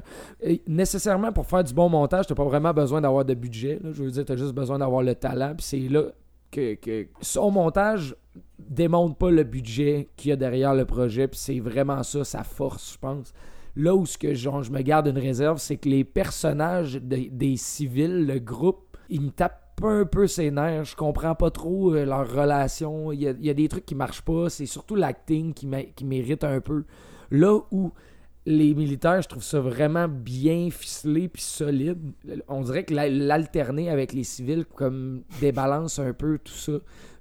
Il y, y a ça qui m'énerve, mais reste que tout ce qui se passe par rapport à ce groupe-là est vraiment intéressant. Le bout dans la maison est vraiment moins rythmé, puis je pense que c'est un gros downer, parce que où c'est que ça va reprendre du bon, c'est vraiment son dernier droit qui est vraiment solide, puis qui clôt un peu tout ça de façon très très humoristique noire. Je pense qu'il n'a pas perdu son ton ici, là où ce que je disais que, mettons, à There's Always Vanilla, tu- ça jumpait un peu ici. Il a vraiment gardé, il a unifié un peu le ton de son film, puis je trouve ça vraiment bien. Euh, mais ce groupe-là, les acteurs, je les pas, je suis pas capable de les suivre aussi, aussi avec joie que, mettons, euh, en comparé avec les militaires. Fait que, il y a ça. Ben, en, en même temps, c'est ça, je trouve bien. Tu sais, ils sont pas, ils sont pas écrits, puis euh, encore là, tu sais, c'est peut-être moi qui interprète mal, puis que c'est vraiment juste, mettons, du mauvais acting, mais ils sont pas écrits forcément pour que tu t'attaches full, mais c'est vraiment juste que tu vois ces personnages-là. Sais, qu'est-ce que tu veux faire dans une situation comme ça? T'es es limité, puis tu sais, t'es pas devant, comme je disais, t'es pas devant Timothée euh, tu sais, qui, qui va sauver tout le monde, qui a une solution, non, puis qui va tuer tous les gars d'armée. Ouais. Je veux dire, ici, c'est vraiment pour moi des gens normaux qui sont juste terrifiés, puis qui savent plus quoi faire, puis qui, qui virevolent un peu partout Ah, à il y a travers une ce couple de bordel-là. scènes où là. ce que c'est pas des gens normaux, c'est juste du monde qui acte mal, je te le garantis. Ah. Mais, Oh oui, c'est sûr. C'est sûr que a un rapport là-dedans, c'est sûr. ça J'enlève fait pas ça. décrocher là. un peu, en tout cas. Je sais pas, pour, pour vous autres, peut-être moins. Moi, il y, a- il y a certaines scènes où c'est que je suis comme, ah, là, ça fit pas. Là où, ce que, mettons, l'overacting du, de la portion avec les militaires, je trouvais que ça fitait vraiment avec le. le- le- le- voyons, l'incompétence de ces gens-là, je trouvais que ça marchait bien. Je trouve que ça marche un peu moins bien avec les civils, mais reste que c'est pas un gros défaut parce que ils sont quand même vraiment le fun à voir aller. Puis il y a des scènes vraiment drôles, tu sais, je veux dire, dans, dans l'espèce de field en plein jour où ce que. Il y a du monde qui tire du monde, il y a du monde qui meurt, puis ils sont comme, hey non, il faut juste tous les tuer, les militaires, il faut se sauver de là. Ils, ils descendent d'un hélicoptère, c'est genre, hey, tu l'as eu, let's go, ok, on s'en va, faut se trouver, il faut, faut se garder en mouvement. C'est du génie, c'est juste, des fois, l'acting me faisait décrocher. Mais somme toute, le projet, il est vraiment, vraiment intéressant, puis il est encore plus intéressant en ce moment, je pense. Parce que c'est clair, mettons, euh, comme Marc-Antoine, euh, à 14 ans, t'as t'as vu, t'as vu ce film-là pour la première fois. Moi, à 14-15 ans, j'aurais pas aimé The Crazy. Je pense pas que j'aurais aimé ça. Ouais. C'est ça, je me dis, c'est le genre de film quand t'es jeune, c'est un peu comme du Larry Cohen. Tu sais, C'est pas le genre de cinéma que tu vas apprécier Ouais. vu que tu vois pas, tu vois pas tant le fond. Un euh, genre de Go- ça. God Told Me Too, genre, Ben, que, je- que je- tu découvres trop jeune. Je pense que l'affaire aussi avec euh, The Crazy, c'est que, euh, tu sais, Night of the Living Dead, on disait a inventé les zombies, mais euh, The Crazy a inventé une Mhm. autre grosse partie du lore de zombies, de zombies. Excusez, tout ce qu'on n'avait pas dans Night, là, euh, tu ils ont ajouté tout l'élément de- d'armée diabolique, de confinement, de, de tout l'élément euh, de système qui manquait dans Night of the Living Dead. Tu sais, Night of the Mhm. Living Dead, t'étais dans une grande maison euh, en feu un peu. Tu représentais un peu l'implosion d'un système de l'intérieur. Là, tu représentes vraiment le système contre sa population. Tu sais, ce qui est ça aussi très typique du lore de, de, de films de zombies. Tu sais, puis il a vraiment ajouté un gros élément euh, de tout ça avec The Crazy, ce qui va, euh, on, le sait, là, il va réexploiter ça encore dans Day of the Dead. Puis c'est peut-être un film plus marquant pour la majorité des gens, mais c'est arrivé avec The Crazy. Tu sais, puis ça aussi, c'est en 1973, on Ben, n'avait pas vu ça. ça souvent. Là. Ben c'est ça, tu sais, l'arme- Romero a installé les bases du film de zombie, puis il a installé les bases du evil armé qui s'intègre dans le cinéma d'horreur, puis que ça va devenir euh, un cliché comme ces trucs de zombies. Là. Je veux dire, The Crazies a, a quand même apporté ça de nouveau, puis que tu sais, le vrai monstre, c'est pas les gens fous, mais c'est l'armée, Ouais. puis c'est le gouvernement. Là. Mhm. non, c'est ça. Puis moi, euh, Ça l'a amené quand même tôt dans l'histoire aussi. C'est- tu sais, Je veux dire, on est en 73, le genre est vraiment jeune. C'est quand même juste 5 ans après Night. Fait que c'est. Hum. On, Ouais. on le sent qu'il avait comme une bonne maîtrise du genre qu'il allait créer, même si euh, c'était petit peu par petit peu, tu sais. niveau niveau genre de zombie, il a comme vraiment flippé le truc à l'envers, c'est-à-dire que tu sais cette fois-là les zombies c'est plus l'armée, tu sais le le, le- Ouais. le- la- la- l'espèce de masse euh, sans cervelle, tu sais qui s'en prend aux gens, c'est c'est l'armée au lieu d'être les morts vivants qui eux vont faire leur retour dans dans notre Dead. Puis tu l'as mentionné tantôt, mais c'est vrai, un des aspects que je trouve vraiment le, le plus intéressant, c'est le fait que ce virus-là est vraiment vague sur ses symptômes, tu sais. Puis t'as as une séquence à la fin où, que, ben à la fin, un, un peu avant la fin, où que tu vois un scientifique qui essaie de travailler sur un vaccin. Puis là, il y, a comme le- il y a comme la réaction qui a vraiment trouvé ce qu'il faut pour créer le vaccin puis stopper tout ça.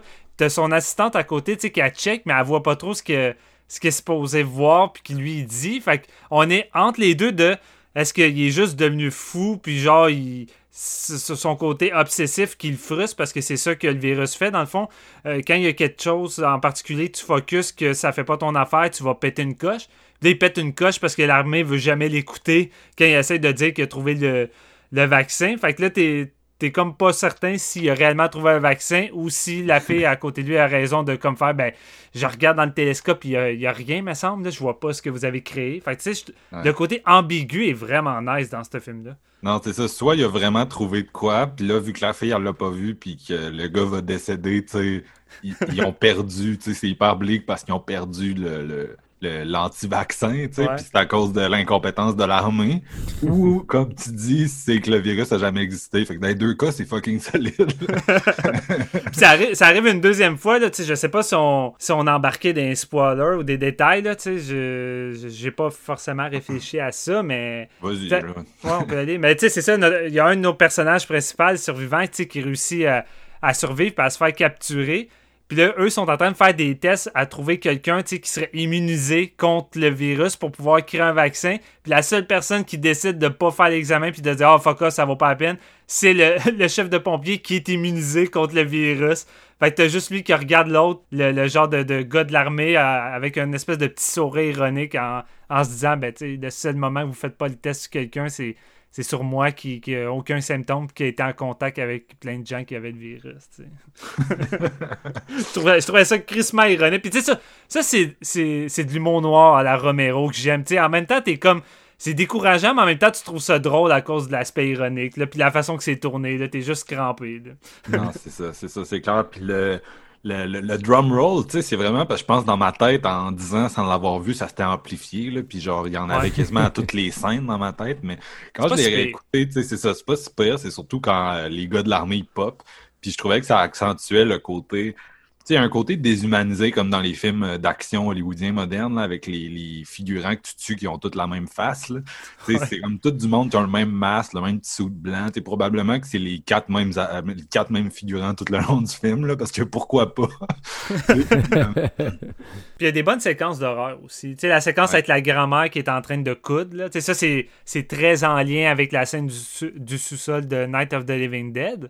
Mais la, scène en tant qu'horreur, elle fonctionne très bien puis elle est efficace. là. Ben, direct l'intro, mon gars, l'intro que tu parlais Ouais. du père qui s'attaque à, Ah ouais. à ses enfants. Je regardais ça, puis j'étais comme, OK, tabarnak, là, j'ai fait une erreur, là. Tu sais, ça m'a pris une seconde pour être comme, j'ai fait une erreur, parce que la façon que c'est que c'est monté, puis c'est shooté, puis c'est éclairé, j'étais comme, C'est rough. Ouais, l'intro est c'est vraiment solide. c'est ça, puis c'est vraiment bleak, là, tu sais. euh, surtout quand tu tombes dans le contexte de l'époque, là, c'est Ouais. hyper euh, glauque et ça, ça va loin, ça va loin. Ouais. Puis, je me suis dit, après avoir visionné ça, écoute, je suis dans le mood, je vais me retaper le remake. Je pense que c'est la quatrième fois que je vois ce remake-là. Puis, ce remake-là, je le revois peut-être aux trois ans. Parce que j'ai vu ce film-là au cinéma. J'étais allé le voir à l'époque. Puis, à l'époque, quand tu regardais la bande-annonce, t'avais les clichés dans la bande-annonce des films d'horreur de cette époque-là, des années euh, début, fin 2000, tu sais, Ouais. euh, 2009, 2010.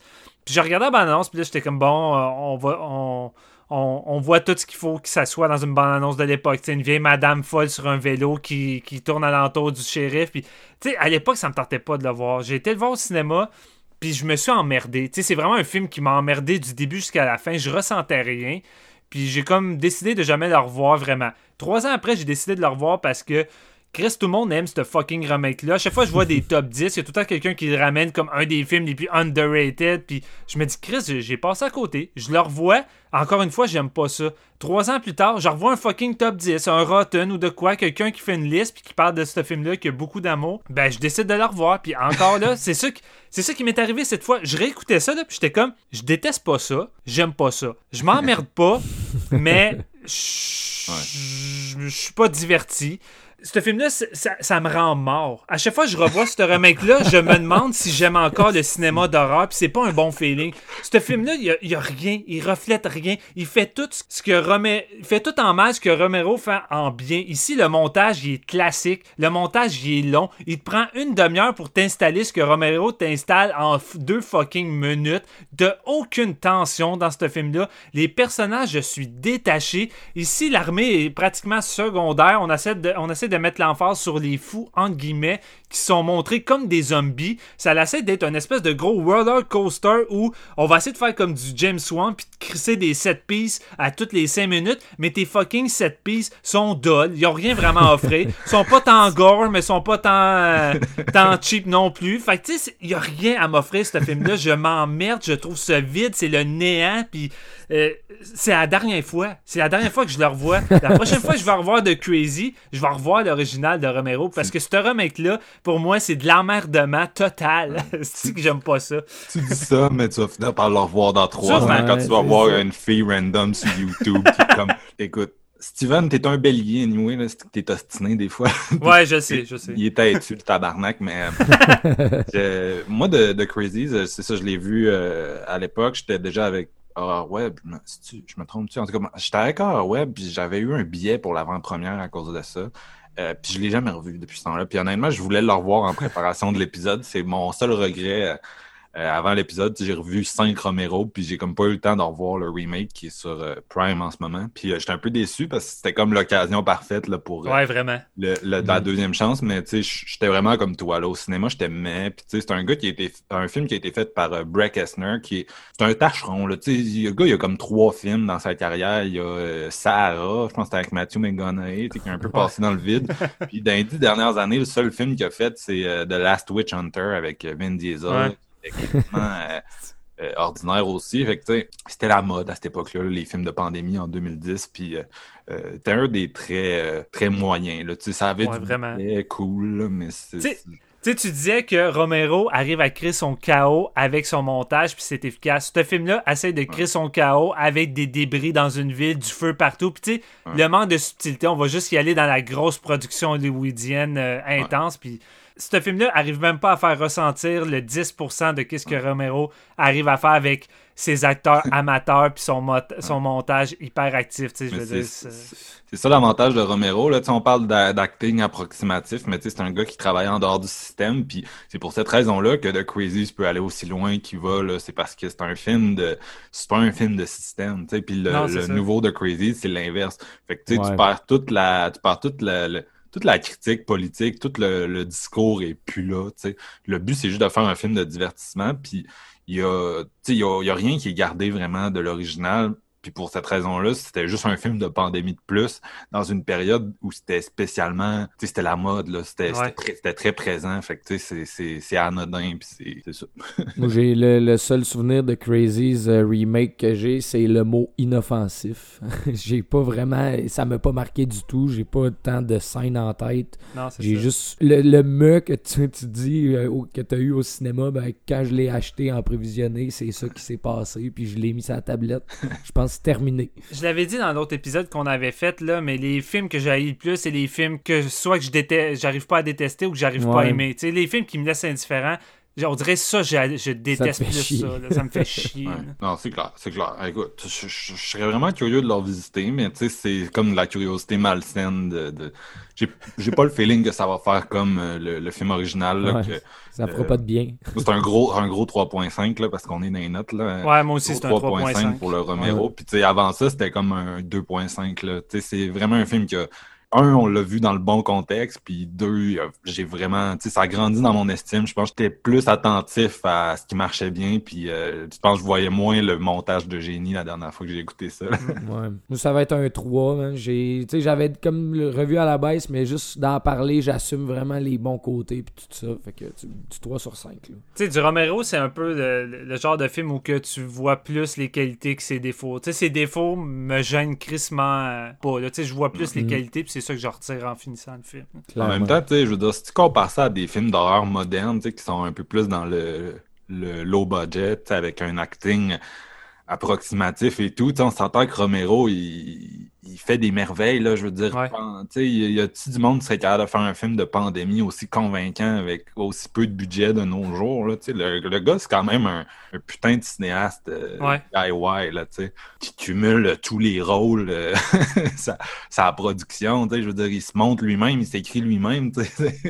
C'est c'est pas compliqué, on le, dit, on le dira jamais suffisamment, mais économie de mise en scène. C'est ça qu'il faut quand t'as pas de budget. Quand t'essaies de faire plus gros, euh, t'essaies de trop en mettre euh, selon tes ambitions, mais ça va te tuer. Puis tu sais, t'envoies des petites productions qui essayent de mettre trop d'effets spéciaux qui ont pas le budget CGI louche ou des trucs qui vont te faire sortir, alors que tu sais, quand tu fais de l'économie de mise en scène, le non-vu ou le non-dit est beaucoup plus efficace que vouloir trop en montrer.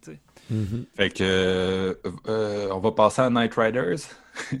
Yes. Night Riders. They ride for the crown. They fight for honor. That kid thinks I'm evil Knievel. That kid thinks you're William the Knight. You're his hero. I'm not trying to be a hero. I'm fighting the dragon. Following a dream as far as it will take them. Because a legend lives as long as someone believes. This isn't just a roadside carny anymore. Not for some of us. It's a lot more than that. It's a whole lot more. You know that, Morgan. You guys is the most fun I got in my life. I just don't want to see you all breaking up. You think it's breaking up? It's money, Billy. It's all to do with money. Money makes the world go around, even your world. Small town jails is uh, uncomfortable places. C'est Night Rider, c'est mon film, euh, c'est mon pic, puis un des films euh, moins connus de Romero, euh, notamment parce que c'est un de ses deux films non honorifiques. Donc réalisé par lui, écrit par lui, monté par lui en collaboration avec euh, Pasquale Buba. Le cinématographeur, le directeur photo, excusez, c'est Michael Gornick. Le compositeur de la trame sonore, c'est Donald Rubenstein, qui est un euh, qui est un producteur de ces films, mais qui a été euh, qui a été faire une, une trame sonore. Tu sais, c'est, c'est beaucoup de réguliers euh, devant et derrière la caméra dans ce film-là. Euh, on retrouve entre autres euh, son bon pote Tom Savini, euh, Mhm. qui est un expert des, des effets spéciaux, qui va avoir un rôle. Euh, puis il y en avait un dans Dawn of the Dead aussi, là, qui est son film d'avant, mais euh, Là, c'est un gros rôle. c'est ça. Ouais. On a le premier euh, rôle titre, ben principal, excusez, là, je sais je sais pas ce qui se passe dans ma tête en ce moment, mais premier rôle principal de Ed Harris, qui est quand même un, un putain d'acteur, là, je veux dire, c'est Ouais. quelqu'un qui va, qui va devenir un, un gros nom dans le cinéma américain, euh, puis qui a eu beaucoup de solides performances dans les, dans les 40 dernières années, mais c'est là que tout a commencé pour lui. On l'avait déjà... Oh non, c'est- excusez, je, je suis mêlé, mais en tout cas, il va revenir dans Creepshow l'année Dans d'après. Creepshow, J'allais ouais. dire, on l'a déjà vu dans Creepshow, mais non. Euh, Creepshow, c'est le film d'après.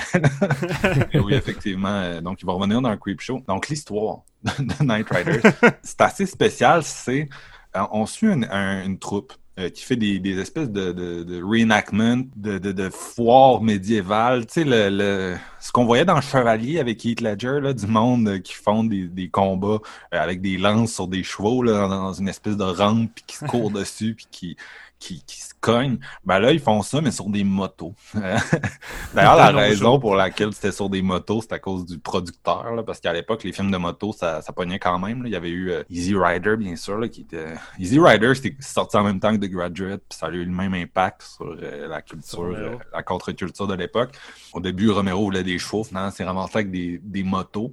Euh, puis, euh, donc c'est ça, c'est toute une, une gang. Puis c'est un- c'est le plus long film de Romero, je pense, que c'est un deux heures et demie. Ouais. On, on va suivre toute cette gang-là. Il va y avoir des espèces de tensions à l'interne parce que euh, le personnage de Ed Harris, qui est comme l'espèce de leader de cette troupe-là, va avoir de la difficulté à garder tout son monde. Il commence à manquer d'argent. Il y a un, un producteur qui va rentrer euh, dans tout ça puis qui va comme leur offrir un contrat plus lucratif. Il y a du monde qui vont vouloir partir avec lui, entre autres le personnage de Tom Savini. Euh, puis, euh, en tout cas, il y a comme toute une série de péripéties. Je sais pas à quel point, je sais pas à quel point, tu sais, il y a plusieurs subplots qu'on pourrait résumer. là. Il y a plusieurs personnages à qui arrivent des trucs. Il y a, entre autres une, euh, une sous-histoire avec un personnage qui comme est homosexuel, mais au début c'est ambigu. Puis en tout cas, toute- la gang va comme évoluer. C'est vraiment. On parlait tout à l'heure de Hangout Movie. C'est un gros hangout movie, là, Night Rider. C'est un film que certaines personnes pourraient même qualifier de... de, de... C'est un film one for me, là, pour Romero, vous comprenez? t'sais. Et moi, je l'ai pris notamment parce que euh, Romero a dit There's Always Vanilla, c'est mon film que j'aime le moins. Il a aussi dit Night Riders est mon film préféré donc euh, que- qu'il a fait. Donc c'est lui, celui qui l'a- c'est celui qui apprécie le plus. Puis on comprend un peu pourquoi parce que il sort de l'horreur, il fait un film avec tous ses potes.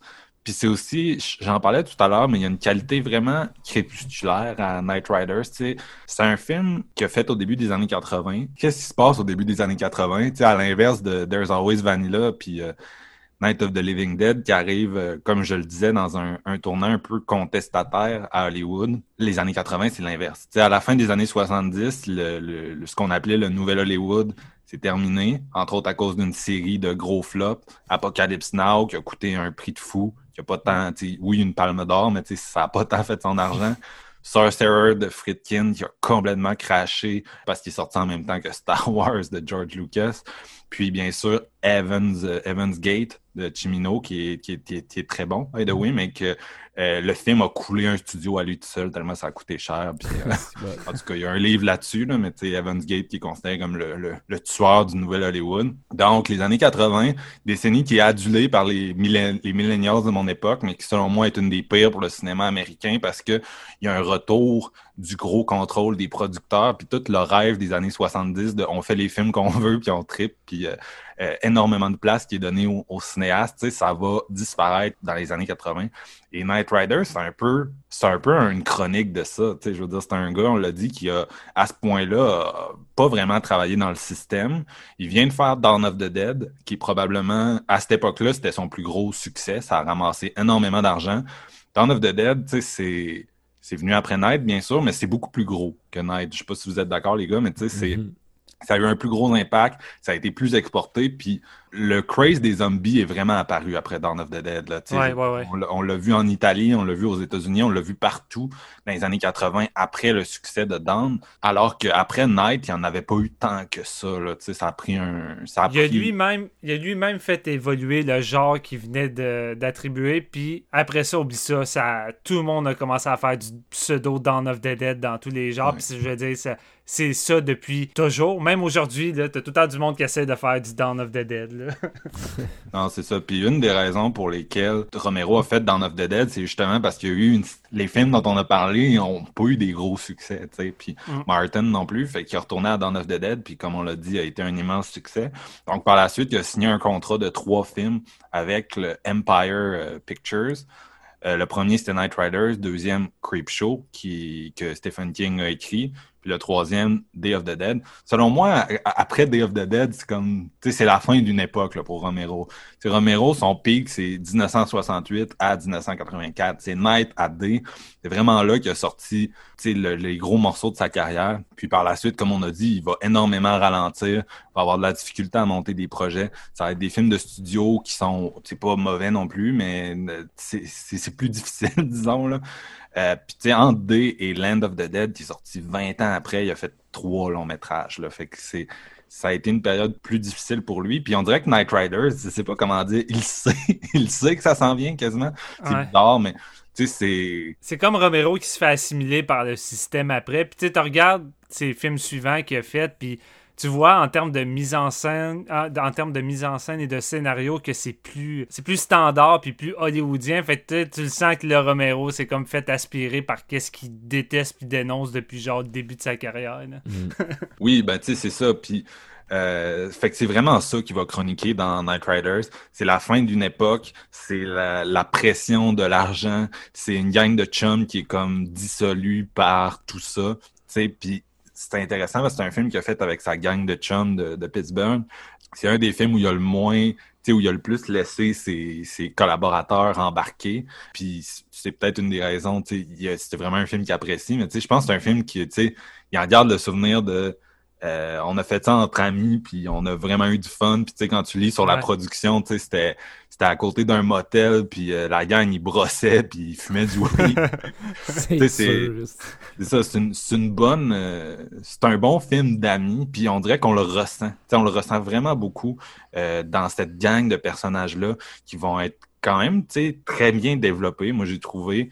Puis euh, toute l'espèce d'aspect médiéval, je veux dire, quand tu résumes le truc, ça a l'air un peu bizarre, mais euh, ce côté-là, tu sais, ah, médiéval, moderne est vraiment intéressant parce que, tu on sent vraiment la modernité qui rentre dans son espèce d'univers de GN puis qui crache un peu le, tout le, concept. Puis, tu sais, Ed Harris qui essaye vraiment de, de il dit à haute voix dans le film, là, mais tu sais, qui essaye vraiment d'appliquer des idéaux d'une autre époque, puis ça fonctionne plus, tu sais. Il, il, est à court de gaz, mais ça marche plus, puis euh, il essaye de faire fonctionner le truc, mais je veux dire, les pressions sont là.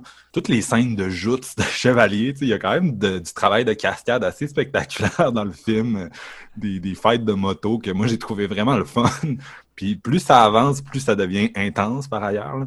Puis non, c'est ça, il y a vraiment des bonnes idées. Un bout où on suit le personnage de Tom Savini, là, parce que lui, euh, c'est comme le, le, le, Judas, là, un peu. Euh, on va le suivre dans sa nouvelle direction. Puis visuellement, c'est ça reste un film qui est super intéressant, on l'a dit, mais les talents de montage de Romero euh, sont toujours là. Euh, c'est peut-être un petit peu trop long. J'imagine que c'est peut-être la raison pour laquelle le film n'est pas tant connu. C'est que si tu le regardes en dehors de, du concept de c'est un film de Romero avec ses amis, il y a des éléments peut-être. C'est peut-être un film qui est un petit peu trop long pour ce que ça essaye de dire, qui est quand même assez obvious. Là, je parlais du, discours sur euh, un peu la, la, faillite d'un certain cinéma, puis la fin d'une ère pour lui. On sent où ça s'en va. Euh, cela dit, moi, j'ai vraiment trouvé que l'acting, on parlait tout à l'heure des problèmes d'acting dans ces films des années 70, j'ai trouvé que l'acting dans celui-ci était vraiment solide. J'ai aimé tout le monde. Il y a personne que je me suis dit, arc, euh, c'est douteux. Ah non, non, non. Ah, attends, attends, attends, attends. Caméo de Stephen King, fuck up, va-t'en. non, mais il est drôle. Stephen King il est mauvais à la base devant la caméra, mais là, je, je l'ai trouvé plus drôle qu'autre chose. ça fitait dans le côté bouffon. Non, c'est clair, c'est clair. Puis ce qui est intéressant, c'est que oui, il y a des pressions à l'externe, mais il y a vraiment des conflits à l'interne dans la dans la troupe, la direction qu'elle devrait prendre. Puis c'est ça qui est intéressant aussi, c'est le ce portrait-là, un peu d'une on, on, peut appeler ça une contre-culture, mais qui, oui, fait face à l'autorité, fait face aux pressions, mais va un peu se morceler, puis s'auto-détruire puis devenir un peu une parodie d'elle-même. Il y a un regard très cynique sur tout ça, mais très personnel, justement. Pour cette raison-là, c'est un peu comme tout à l'heure, on disait, euh, si vous avez vraiment un intérêt sincère pour Romero, la, personne, l'artiste, ses préoccupations, puis que vous n'avez pas encore vu Knight Rider, c'est vraiment un must parce que c'est un des films où tu as le plus l'impression de voir la personne. Puis, je veux dire, tous ces films sont personnels. C'est des films qui ont été réalisés, euh, en tout cas jusqu'à ce point-là, en dehors du système. Mais celui-là, c'est, je sais pas, il y a une tristesse, il y a une nostalgie, surtout maintenant qui, qui est décédé. Puis c'est pas la première fois qu'on prend un film de même pour parler des. sais moi j'aime ça là, les quand les réalisateurs sont morts là, pendant le film.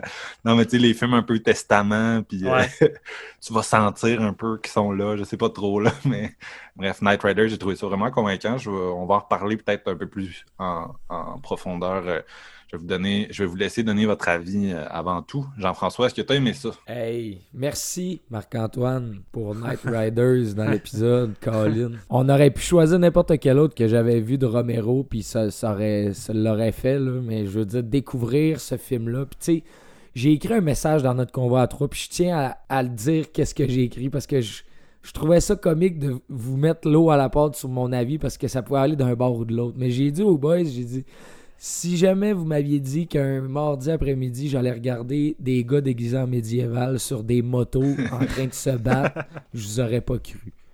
C'est de l'hostie de bombe, ce film-là. J'ai tellement aimé ça, man. Il y a tellement d'amour là-dedans, Romero. Puis justement, tu tu l'as dit, c'est avec ses chums, mais tu tu sens qu'ils ont de l'amour autant pour le projet. Je veux dire, les acteurs sont solides. J'ai adoré le charme de Tom Savini là-dedans il embrasse vraiment, vraiment son rôle de, Morgan, l'espèce de, bête noire qui veut comme renverser le roi, mais avec un, côté respectueux puis amical encore, tu sais, l'espèce de côté euh, honorifique, mettons, dans le temps médiéval. Toute cette espèce de pensée-là, le code médiéval de l'honneur qu'il essaie de garder, tu sais, on le ressent. Sa scène de, sa scène de shooting photo, là, quand il est comme rendu avec euh, l'industriel, c'est C'est drôle, ouais. Mais oui, même tout toute la scène de la maison où ils sont rendus king puis tout, man. Il y a des scènes fucked up où la gang de boys se casse la gueule à coups de chaise dans une chambre de motel. Mais tu vois, ça, c'est juste du gros fun.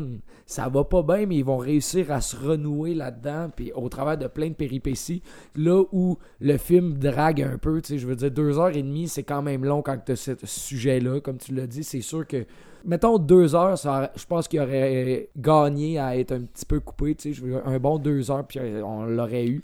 Mais il y a des scènes là-dedans, là, des scènes d'action en moto, là. J'étais comme, je suis en train de voir du monde avec des plumes la tête en moto se courir après sur des tunes de chicken picking de banjo. Genre, c'est vraiment ça que je regarde, là. C'est de la bombe, man. J'avais mon verre d'eau, puis j'avais le goût de m'ouvrir une bière. Il était genre 1 heure l'après-midi, tellement que c'était le fun, tu sais. Ça reste qu'on on est en Pennsylvanie, tu sais. La plupart du temps, dans ces films, on suit du monde un peu redneck, puis on suit, Ouais. on est dans leur culture, tu sais. Ouais, mais tu sais, c'est. Je trouve, mettons, le, le- la hiérarchie, mettons, des personnages dans leur espèce de, de, cohorte médiévale est vraiment bien rendue aussi. Chacun a son rôle défini, puis sont vraiment bien développés. Tout le monde joue son rôle à perfection. Fait que t'es comme. On dirait que t'es là avec eux autres. Puis c'est vrai que c'est un chilling movie, genre, je veux dire, c'est un. C'est un bud movie. T'es comme, hey, let's go, man, on fait ça. Puis je veux dire, sur papier, là, je pense pas qu'il y ait un esti de, de, de, de producer qui allait être sûrement genre down avec les motos, mais je veux dire, c'est eux autres qui ont pris la décision. Tu me dis, je suis comme, alright, why not, Ouais. man, laisser Romero se faire aller là-dedans. Ça C'est pogne un film de moto, man. Écoute, moi, je savais même pas que j'aimais les films de moto, puis je l'ai découvert avec Night Riders parce que j'ai probablement jamais vu un film de moto de ma vie. tu sais. Ben, Point-toi Point-toi Easy Rider, là, c'est vraiment. Ah, le c'est classique. le film à voir, là. Hum, des années que j'entends parler de ça. Faudrait que je le, vois. Mais mettons, où est-ce que ça s'en va? La quantité de, de, scènes, justement, d'action avec les, les, les batailles médiévales et tout ça. je veux dire, OK, c'est lui qui a gagné, c'est lui qui a gagné. On les fait en quart de finale. Puis après ça, lui a gagné, lui a gagné. C'est qui qui va se rendre à la fin? Puis j'étais là, let's go, man. T'as plusieurs moments de même dans le film où tu fais juste triper. Puis ça- les acteurs, ils, ils devaient triper eux autres avec là, à faire ça. Je veux dire, t'es sur une moto avec des lances en mousse, puis tu fais des cascades. Je veux dire, c'est c'est ceux qui ont eu du fun. ont bien construites les, les scènes de, de, de, de joute à moto, Ouais. puis ils Ben, représentent encore bien. une fois, le montage, man. Tu sais, je veux dire, Ouais. c'est crissement bien monté, mais je veux dire, ses angles de caméra, c'est nerveux, c'est vraiment dynamique, tout ça. Je pense qu'il y a, l'économie de mise en scène encore là, mais c'est euh, vraiment pour du positif, puis c'est vraiment bon. C'est aussi bien écrit, c'est écrit pour représenter la dynamique du groupe, puis les, comment va progresser Les à travers le film, les tensions, puis ce qui existe. D'ailleurs, la, la dernière du film est vraiment pas stagée comme les autres, puis euh, c'est- intéressant, pour cette raison-là. Mhm. Ah, il y a une évolution dans, les personnages, puis sur deux heures et demie au moins, même si ça peut ralentir à certains moments, tu, les- suis, puis les personnages évoluent, puis tu, les sens justement se questionner puis essayer de bon, remettre certaines choses en question pour euh, s'en sortir, puis c'est le fun de les suivre là-dedans. Je veux dire, l'écriture est vraiment là. C'est Romero qui fait pratiquement tout en arrière, fait que, je veux dire, c'est de bonne facture. Euh, mais écoute, même euh, le côté musical, man, je tripe bien raide. D'ailleurs, justement, le, le compositeur euh, travaillait aussi sur euh, Tales from the Dark Side, que j'adore la, soundtrack, là, qui a eu un... Qui est écrit un par script. Romero, justement. Ouais, Ouais. exact. Ouais, c'est ça. Fait que c'est comme vraiment une gang de, de, de chums qui ont du fun, puis je pense que c'est le genre de film que tu peux écouter en gang de chums pour avoir du fun. C'est, l'après-midi que j'ai eu, puis j'étais vraiment heureux de le découvrir, man. J'ai pris une bonne claque. J'aime crissement aussi le, le, le côté. Il reprend vraiment des, des- Ça fait référence, bien sûr, aux, aux légendes arthuriennes, là, des trucs de table ronde puis du roi. Arthur. Puis il utilise quand même, à dans certaines scènes clés, il utilise vraiment l'esthétique de. Il pousse l'esthétique de chevalerie à un autre niveau, là, parce que Mhm. Quand ça commence, il y a le côté. Le fait qu'il y a des motos, ça te rappelle tout le temps que t'es dans la modernité. Tu comprends? Ouais, par la essence. première vu- scène, là, la première scène, tu penses pas qu'il y a des motos, man. Je savais pas, pas en tout. Je veux dire, à toutes les fois que tu regardes sur une moto, tu peux pas oublier que tu es en, en 1973. mais des fois, il pousse quand même le, le- le fantasme par, ses, par la construction de ses scènes à un autre niveau, puis c'est vraiment bien amené, ça aussi. Mhm. Si tu veux, est-ce que aimé ça, toi? Mes amis, c'est la bombe cachée de Romero, ça, mais Ah. pas à peu près. Euh, je pense. Ta je vais- première fois. C'est ma première fois, puis écoute, je pense que je vais dire sans doute la phrase que la plupart des gens doivent dire après avoir vu le film pour la première fois, mais pourquoi j'ai attendu aussi longtemps? Puis comme le dit Marc-Antoine, c'est clairement une question de temps, je crois, là, parce que deux heures et demie, faut, faut que ça te tente d'investir là-dedans. Puis là, tu regardes la, la couverture euh, du film, puis tu as l'impression d'être devant, d'être devant une production de Roger Corman. Puis tu sais, c'est un peu ça. Je veux dire, Knight Rider, c'est comme si Roger Corman décidait d'adapter le roi Arthur au temps moderne avec des motos, sauf que ça se prend tellement au premier degré, puis ça devrait pas marcher au premier degré, cette crise de film-là, mais ça fonctionne à 100%. fait que euh, c'est une épopée du cinéma de Romero, mais c'est une épopée grandiose de personnages et d'aventures que j'ai comme... Je m'attendais zéro à voir ça. Euh, c'est pas le genre de film que je m'attendais. Autant je disais que The Crazies, admettons, c'était le brouillon de Day of the Dead, puis Day of the Dead, c'est une version plus définitive. Je trouve que Knight Rider, c'est comme la version plus définitive de Way Vanilla. Parce que pour moi, Ed Harris, c'est l'équivalent genre du, personnage de Raymond Lane, tu le genre de gars qui veut pas suivre l'évolution du monde, qui veut pas euh, ancrer selon les les, standards, puis se faire euh, englober par le système, puis il veut vivre selon ses vieilles lois, puis au jour le jour. Puis t'as Tom Savini qui est un peu le personnage féminin qui, lui, veut embrasser la pub, il veut s'en aller là-dedans, puis il est prêt à, englober dans tout ça. C'est sûr qu'ils n'ont pas une relation amoureuse non plus, mais quoique par moment, je sentais une certaine tension entre les deux que je trouvais quand même bienvenue. Il y a du romance en masse. Ouais, ils ont une relation de table ronde, là, de chevalier, puis fait qu'il y a quand même de quoi d'intense le lien entre eux. Exact. C'est vraiment un film, comme tu as dit, Marc, où que tu chill avec une panoplie de personnages, puis c'est pour ça que le film dure deux heures et demie. Je crois que Romero veut développer tout le monde. Romero veut bien tout développer, et j'ai aimé tous les personnages, honnêtement. J'ai aimé toutes les... Autant j'ai aimé toutes les séquences d'action, autant j'ai aimé tous les personnages. Euh, les acteurs, j'ai trouvé tous bien différents, avec une personnalité, du charisme, du fun. c'est un film qui a tellement de rip et de d'entrain et d'énergie, autant les moments musicaux, parce que par moments, le film est très musical, ils vont chanter, il y a de la guitare, puis les tunes sont bonnes pour de vrai, mais les personnages en tant que tels sont, sont vraiment bons, puis j'ai adoré le fait qu'il y a beaucoup de diversité. C'est sans doute un des films de Romero qui vieillit le crissement mieux, mais là-dedans, t'as de tout. Je veux dire, t'as un personnage homosexuel qui est quand même bien écrit, bien traité, t'as un personnage féminin super fort, puis plus badass que tous les autres gars en moto, t'as un personnage de, de, race noire qui est, même deux, là, mais tu sais, un surtout qui est médecin, puis qui est, tout le temps comme dégradé par les petits policiers blancs euh, typiquement américains, genre, tu sais. Puis, tu sais, c'est un personnage intéressant également. Puis, tu sais, c'est ça, il y a, de la diversité, c'est bien développé. Les séquences de moto sont vraiment, sont vraiment bonnes, puis c'est juste intéressant de voir cette gang-là qui sont pas en train de faire le cirque du soleil. Ils sont pas là pour divertir les gens. Oui, ils sont là pour faire de l'argent avec les, les personnes, mais un coup que le show commence, pour eux, le public n'existe plus.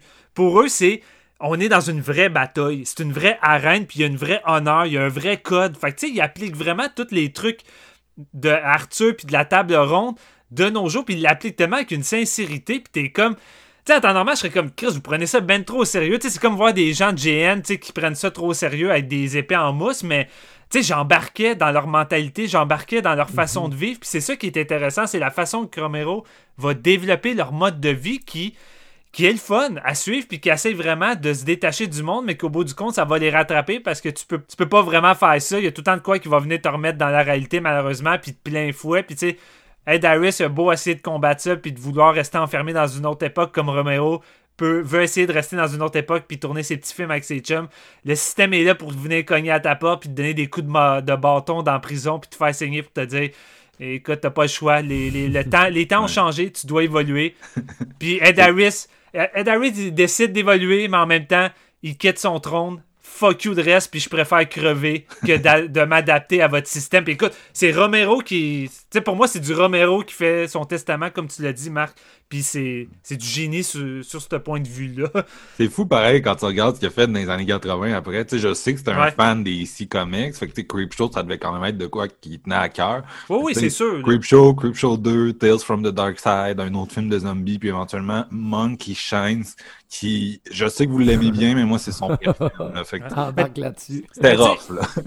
mais tu sais, je dirais pas qu'il y a plus de passion ou que Romero se calisse de tous les films suivants euh, après ça. Je pense juste, en fait, que, tu sais, contrairement, mettons, à Ed Harris, là, qui est tout le contraire dans le film, mais je trouve que, je pense que Ed, euh, pas Ed Harris, mais George Romero accepte ce changement, accepte de se conformer, puis peut-être d'essayer de faire le plus possible les- les- les- le cinéma qu'il aime encore malgré tout en essayant de s'adapter à tout ça. Puis tu sais, Ouais. c'est pour ça, je pense que tu sens moins la sincérité qui s'en dégage, tout ça. tu sais. J'aime ça, Creepshow. Je suis pas le plus grand fan de Creepshow. Puis je pense, ça serait même pas dans mon top 5 des meilleurs films de Romero. Puis même que je préfère Creepshow 2, mais ça, c'est c'est juste une question de nostalgie, puisque j'ai grandi avec Creepshow 2 avant le premier. Ouais, mais c'est écrit par Romero, Creepshow 2. Ouais, aussi, c'est ça, tu sais, en plus. Mais c'est ça, je pense que Knight Rider, c'est c'est la fin d'une époque, puis c'est pour ça qu'il a décidé d'en faire une épopée vraiment incroyable. Euh, puis tu sais, je dis la fin d'une époque, mais tu sais, il va y avoir euh, Day of the Dead euh, après ça, là, tu sais. Ouais. Mais, Mais, tu sais, c'est la fin de la fin des films de Pittsburgh, tu sais. ouais, de- c'est ça. C'est la fin des films de Pittsburgh, puis je suis d'accord pour dire que c'est peut-être un peu long ou trop long, mais je suis pas capable de rien enlever. Je, je veux dire, il Ouais. n'y a, pas une scène que j'ai envie d'enlever. Il n'y a pas une séquence d'action qui sont. Tu sais, c'est peut-être 3 7 pistes en tout ou 4 qui sont crissement longues et généreuses. Je couperais même pas aucune cascade tellement que les cascades sont folles. Ils sont solides. On ouais. dirait, on dirait pra- pratiquement par moment c'était des cascades de, de- de films de Hong Kong. Là. Chris, ça se pète la gueule pour de vrai à coups de moto. tu sais. Puis la, la finale, tu sais, la finale, c'est genre quatre fins en une. Tu sais, genre, t'es comme Chris, ça finit plus. C'est, fi- c'est fin par-dessus fin par-dessus fin. Puis à toutes les fois que je me dis Chris, aurait dû finir là, mais la scène d'après, je fais comme la scène est bonne en tabarnak. Non, finalement, j'enlèverai pas ça. Puis c'est ça le problème. C'est trop long, mais j'enlèverai rien. Fait que je, fuck off. Je l'assume, le 2h30. Le 2h30, il est hot. Ça se tient bien. Les personnages d'acting est hot. Gros coup de cœur pour Tom Savini qui a pas eu de carrière d'acteur plus solide que ça après ce film-là parce que, man, son acting là-dedans est solide, il Ah, est il est charismatique, le personnage il est le fun, puis tu sais, il est supposé être un peu le asshole du groupe, mais même là, il reste attachant, il apprend de ses erreurs, le personnage a une rédemption, puis tu sais, à la fin, j'étais juste comme Hell to the King, fuck yeah! Tu sais, j'étais comme Let's go, Savini, puis c'est juste ça. T'embarques pendant deux heures et demie dans cette gang-là avec Romero. T'as du fun. Il y a tous les éléments de son cinéma que t'aimes. C'est super compétent. C'est peut-être un de ses films les mieux réalisés, un de ses films les mieux montés. C'est super professionnel. Euh, J'ai juste trippé. Puis ce film-là devait pas à la base marcher autant pour moi. Un film avec un concept comme ça, une affiche comme ça, c'est supposé être un anor. C'est supposé être Ouais. du Roger Corman, puis pour moi, c'est pas du Roger Corman, c'est juste du Christy de bon Romero. Puis je m'attendais zéro à ce que le film soit ça. Fait que pour moi, c'est une claque, là, vraiment. Là où euh, There's Always Vanilla aboutissait pas, on est d'accord qu'ici, genre, il- oui, tu dis il y a plusieurs fins, puis ça, ça arrête pas, mais il clôt vraiment chacune des histoires de ses personnages. Il y a rien, y a rien qui est délaissé, il y a pas de trou scénaristique là-dedans, je trouve. Tous les personnages trouvent une fin, même le fucking policier que tu dis que c'est fini, Harris du en revient avec ça puis la scène Oh. qui est très on s'entend, c'est pas ancré dans une réalité, là, c'est très humoristique, mais en même Ouais, temps c'est très satirique, c'est de la bombe. La scène est écœurante puis c'est ça Romero. Romero c'est quelqu'un qui se prend pas tout le temps trop au sérieux puis parfois les gens ont peut-être pris trop au sérieux. Puis King Rider c'est ça, c'est Romero qui laisse aller son côté loufoque puis écoute, il s'éclate puis j'ai embarqué avec lui là puis c'est Ah ouais. malade, c'est malade. Avec le- le- la, la passe avec la crème molle, man, c'est la cerise sur le Sunday, Ouais, no vraiment, pun intended, là, genre, c'est comme, c'est trop bon, là. Mais tu sais, c'est- quoi un bon hangout movie? Puis on- je vais revenir à mon, mon euh, ma pire bête noire, là, Once Upon a Time in Hollywood, là, qui se voulait, de Tarantino, qui se voulait aussi un hangout movie de deux heures et demie. Mais tu sais, un hangout movie, c'est ça, là, c'est apprendre à connaître des personnages, avoir le feeling de rentrer dans une gang de chums, puis euh, être triste de les quitter. Je sais pas si vous comprenez ce que je veux dire. Ouais. C'est un film Ouais. à la, à la Linklater, là. C'est ça. J'écoutais ce film-là, puis pour moi, c'est comme si je venais d'écouter Everybody Wants Some. Tu sais, genre que c'est une tranche de vie avec ces personnages-là, puis un coup que tu quittes ces personnages-là, t'es comme, hey, je m'ennuie d'eux. Mhm. J'aimais vraiment ces gens-là, j'ai envie d'être leur ami, puis j'ai envie d'embarquer là-dedans, puis c'est pour ça, moi, qu'après mon visionnement, en fait, j'ai commandé le Blu-ray de Scream Factory. là. Ah ouais, hein? ouais, je suis allé l'acheter direct. comme ça. Sinon, écoutez, si vous êtes comme nous, que vous aviez pas vu ce film-là, à part Marc-Antoine, mais moi puis Jeff, on n'avait pas vu ça, le film est dispo partout. Vous pouvez acheter le Blu-ray à 19,99. Vous n'êtes pas sûr? Allez sur Tubi. De toute façon, je pense que c'est le transfert de, de Scream Factory qui est sur Tubi.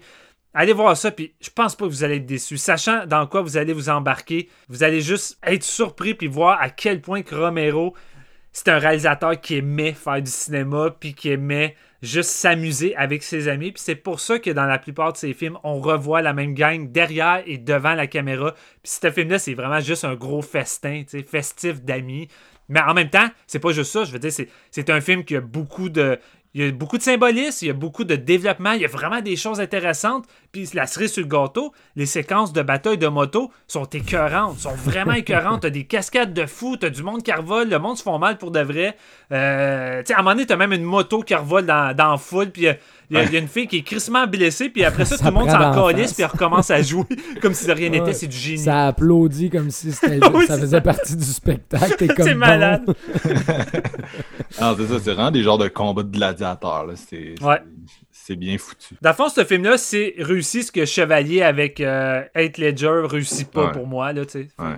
Ah non, est-ce que c'était plate, Chevalier? Ouais, c'était juste genre, euh, hey, Gladiator a eu un Oscar, on va essayer de faire le même. Ouais, non.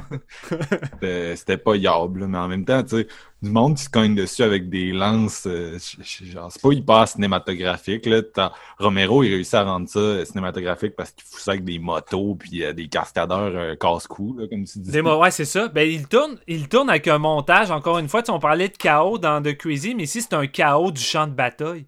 Ouais, ben, Chris, ça. Ouais. Romé- je pensais pas que Romero était autant à l'aise en termes de, de séquences d'action euh, en plein milieu. Tu sais, oui, vous allez me dire euh, Dawn of the Dead, mais Dawn of the Dead, tu sais, la, la caméra est plus classique, plus posée. Tu sais, c'est des plans qui bougent pas, puis on filme au loin, un peu comme un western. Tu sais, c'est vraiment un western, mais ici, c'est des séquences de- de- d'action avec une caméra vivante, tu sais, qui, Ouais. qui passe entre les motos, qui, qui est sur les motos. Tu sais, c'est du Romero actif. Puis j'ai- j'ai rarement vu de l'action hyper active de, de Romero. tu sais. Ouais, il a fait ça direct après Dawn of the Dead, qui est un autre de ses, de ses plus longs films. Puis c'est un peu le anti-Dawn of the Dead, là, parce que il a beaucoup de son cast qui revient d'ailleurs. Puis euh, tu sais, c'est comme un film qui est plus, beaucoup plus positif. C'est un film de groupe Ouais. beaucoup plus positif. Ouais, ouais, vraiment. Il y a de l'espoir dans ce film-là, à défaut de n'avoir dans Dawn of the Dead. Ouais. Non, c'est ça. C'est- Non, c'est définitivement, tu sais, c'est pas nécessairement le film que tu dis, hey, je vous ferai découvrir Romero au monde avec, mais c'est Ah, un non, film non. pour les fans, tu sais, c'est un film que tu dis, si vous avez vu une grosse partie de sa filmographie puis vous avez pas encore vu ça, let's go, tu sais, vous allez mieux connaître le cinéaste par la suite, là. Ah, avoir- définitivement. Ouais, fait que, euh, une grosse recommandation, les gars, votre note, ce serait quoi? Moi, c'est un solide 4 sur 5. Puis j'étais pas loin du 4.5. là. Ah ouais. hein? Ouais, vraiment, là, j'ai trouvé que c'était de la fucking bombe. là. Moi, c'est Ah, un, je- c'est un 3.5, mais quasiment un 4, là. Je suis vraiment pas loin du 4 avec Ouais, ce je suis film-là. dans C'est ces pour ça que je l'avais choisi, d'ailleurs. Euh, Mais c'est. euh, c'est- je suis vraiment, vraiment heureux que tu aies choisi ce film-là. Mettons, c'est comme Ouais, mon highlight de l'épisode. Genre, Autant que j'ai choisi There's Always Vanilla, puis c'était une belle découverte, même si ça te renverse pas. Night Rider, j'ai pris une petite claque. Ouais, j'aime ça sortir la bébite fuckée dans ces épisodes-là. Euh, tu sais, j'aime, ça pousser de quoi que je suis comme, si le monde l'a pas assez vu, cette crise de film-là. là.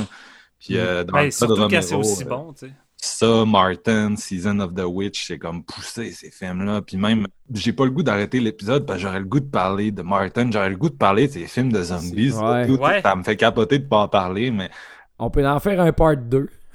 Ouais, mais j'aurais tellement de choses à dire sur Martin. J'ai tellement de, de- d'amour pour ce film-là. Puis c'est un film tellement avant-gardiste, puis tellement original sur le plan de moderniser le film de vampire. Tu sais, il a fait de quoi que bien avant toutes les autres qu'on a attribué le, le fait de moderniser euh, de façon originale le film de vampire. Puis, tu sais, Romero il était là avant, puis il l'a fait, tu sais. Puis, Ouais. je trouve ça plate, Martin, il a pas la reconnaissance qu'il Euh, devrait avoir. fait la même chose avec une sorcière dans euh, Season of the Witch. D'ailleurs, c'est deux films Ouais. qui se ressemblent beaucoup. Là. On n'a fait aucun des deux aujourd'hui, mais qui ont. Tu sais, on parlait de Ah, Night Rider, ça ressemble à tel film, mais en plus poussé, Day of the Dead à tel film en plus poussé, mais Martin, c'est c'est Season of the Witch en plus poussé. Ouais, exact. Non, c'est vrai, c'est vrai.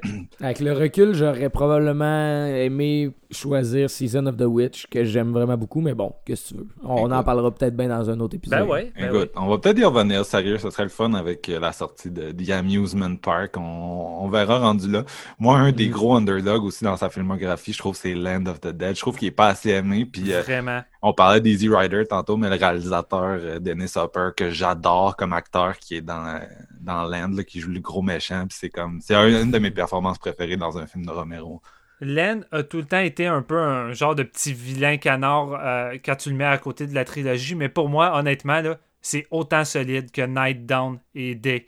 dans le sens qu'il a su apporter une évolution logique de où qu'il avait arrêté avec Day, puis apporte des nouveaux éléments. Puis tu sais, oui, le côté euh, social, les étages des classes, là, parce que c'est- souvent ça que Romero. Puis c'est peut-être. À l'époque, c'était peut-être pas ce qu'il y avait de plus original, dans le sens qu'on avait déjà vagué dans la lutte des classes.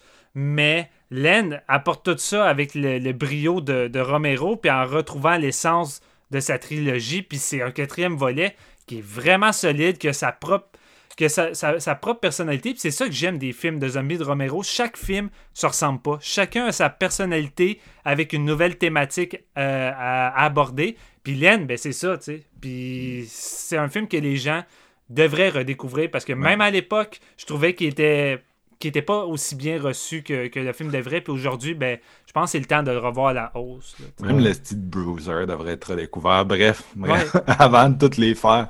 Ouais, non, c'est ça.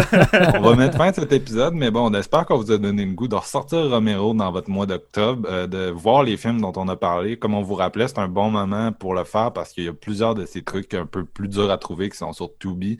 Euh, Donc un gros, un gros blitz là en dehors de ces films de zombies. Euh, le- let's go tout le monde, ça va vraiment vous Go! vous, euh, vous faire découvrir ce cinéaste-là d'une façon différente de, de si vous avez juste euh, enfilé, euh, c'est ça, ces, ces trucs de mort-vivant. Oui, c'est un gros morceau de sa filmographie, puis c'est vraiment bizarre de pas en parler quand on, on parle de lui, mais Mhm. euh, il y a plus que ça là, derrière, euh, derrière Romero. Euh, puis, puis, puis on a très hâte de découvrir The Amusement Park, comme je disais.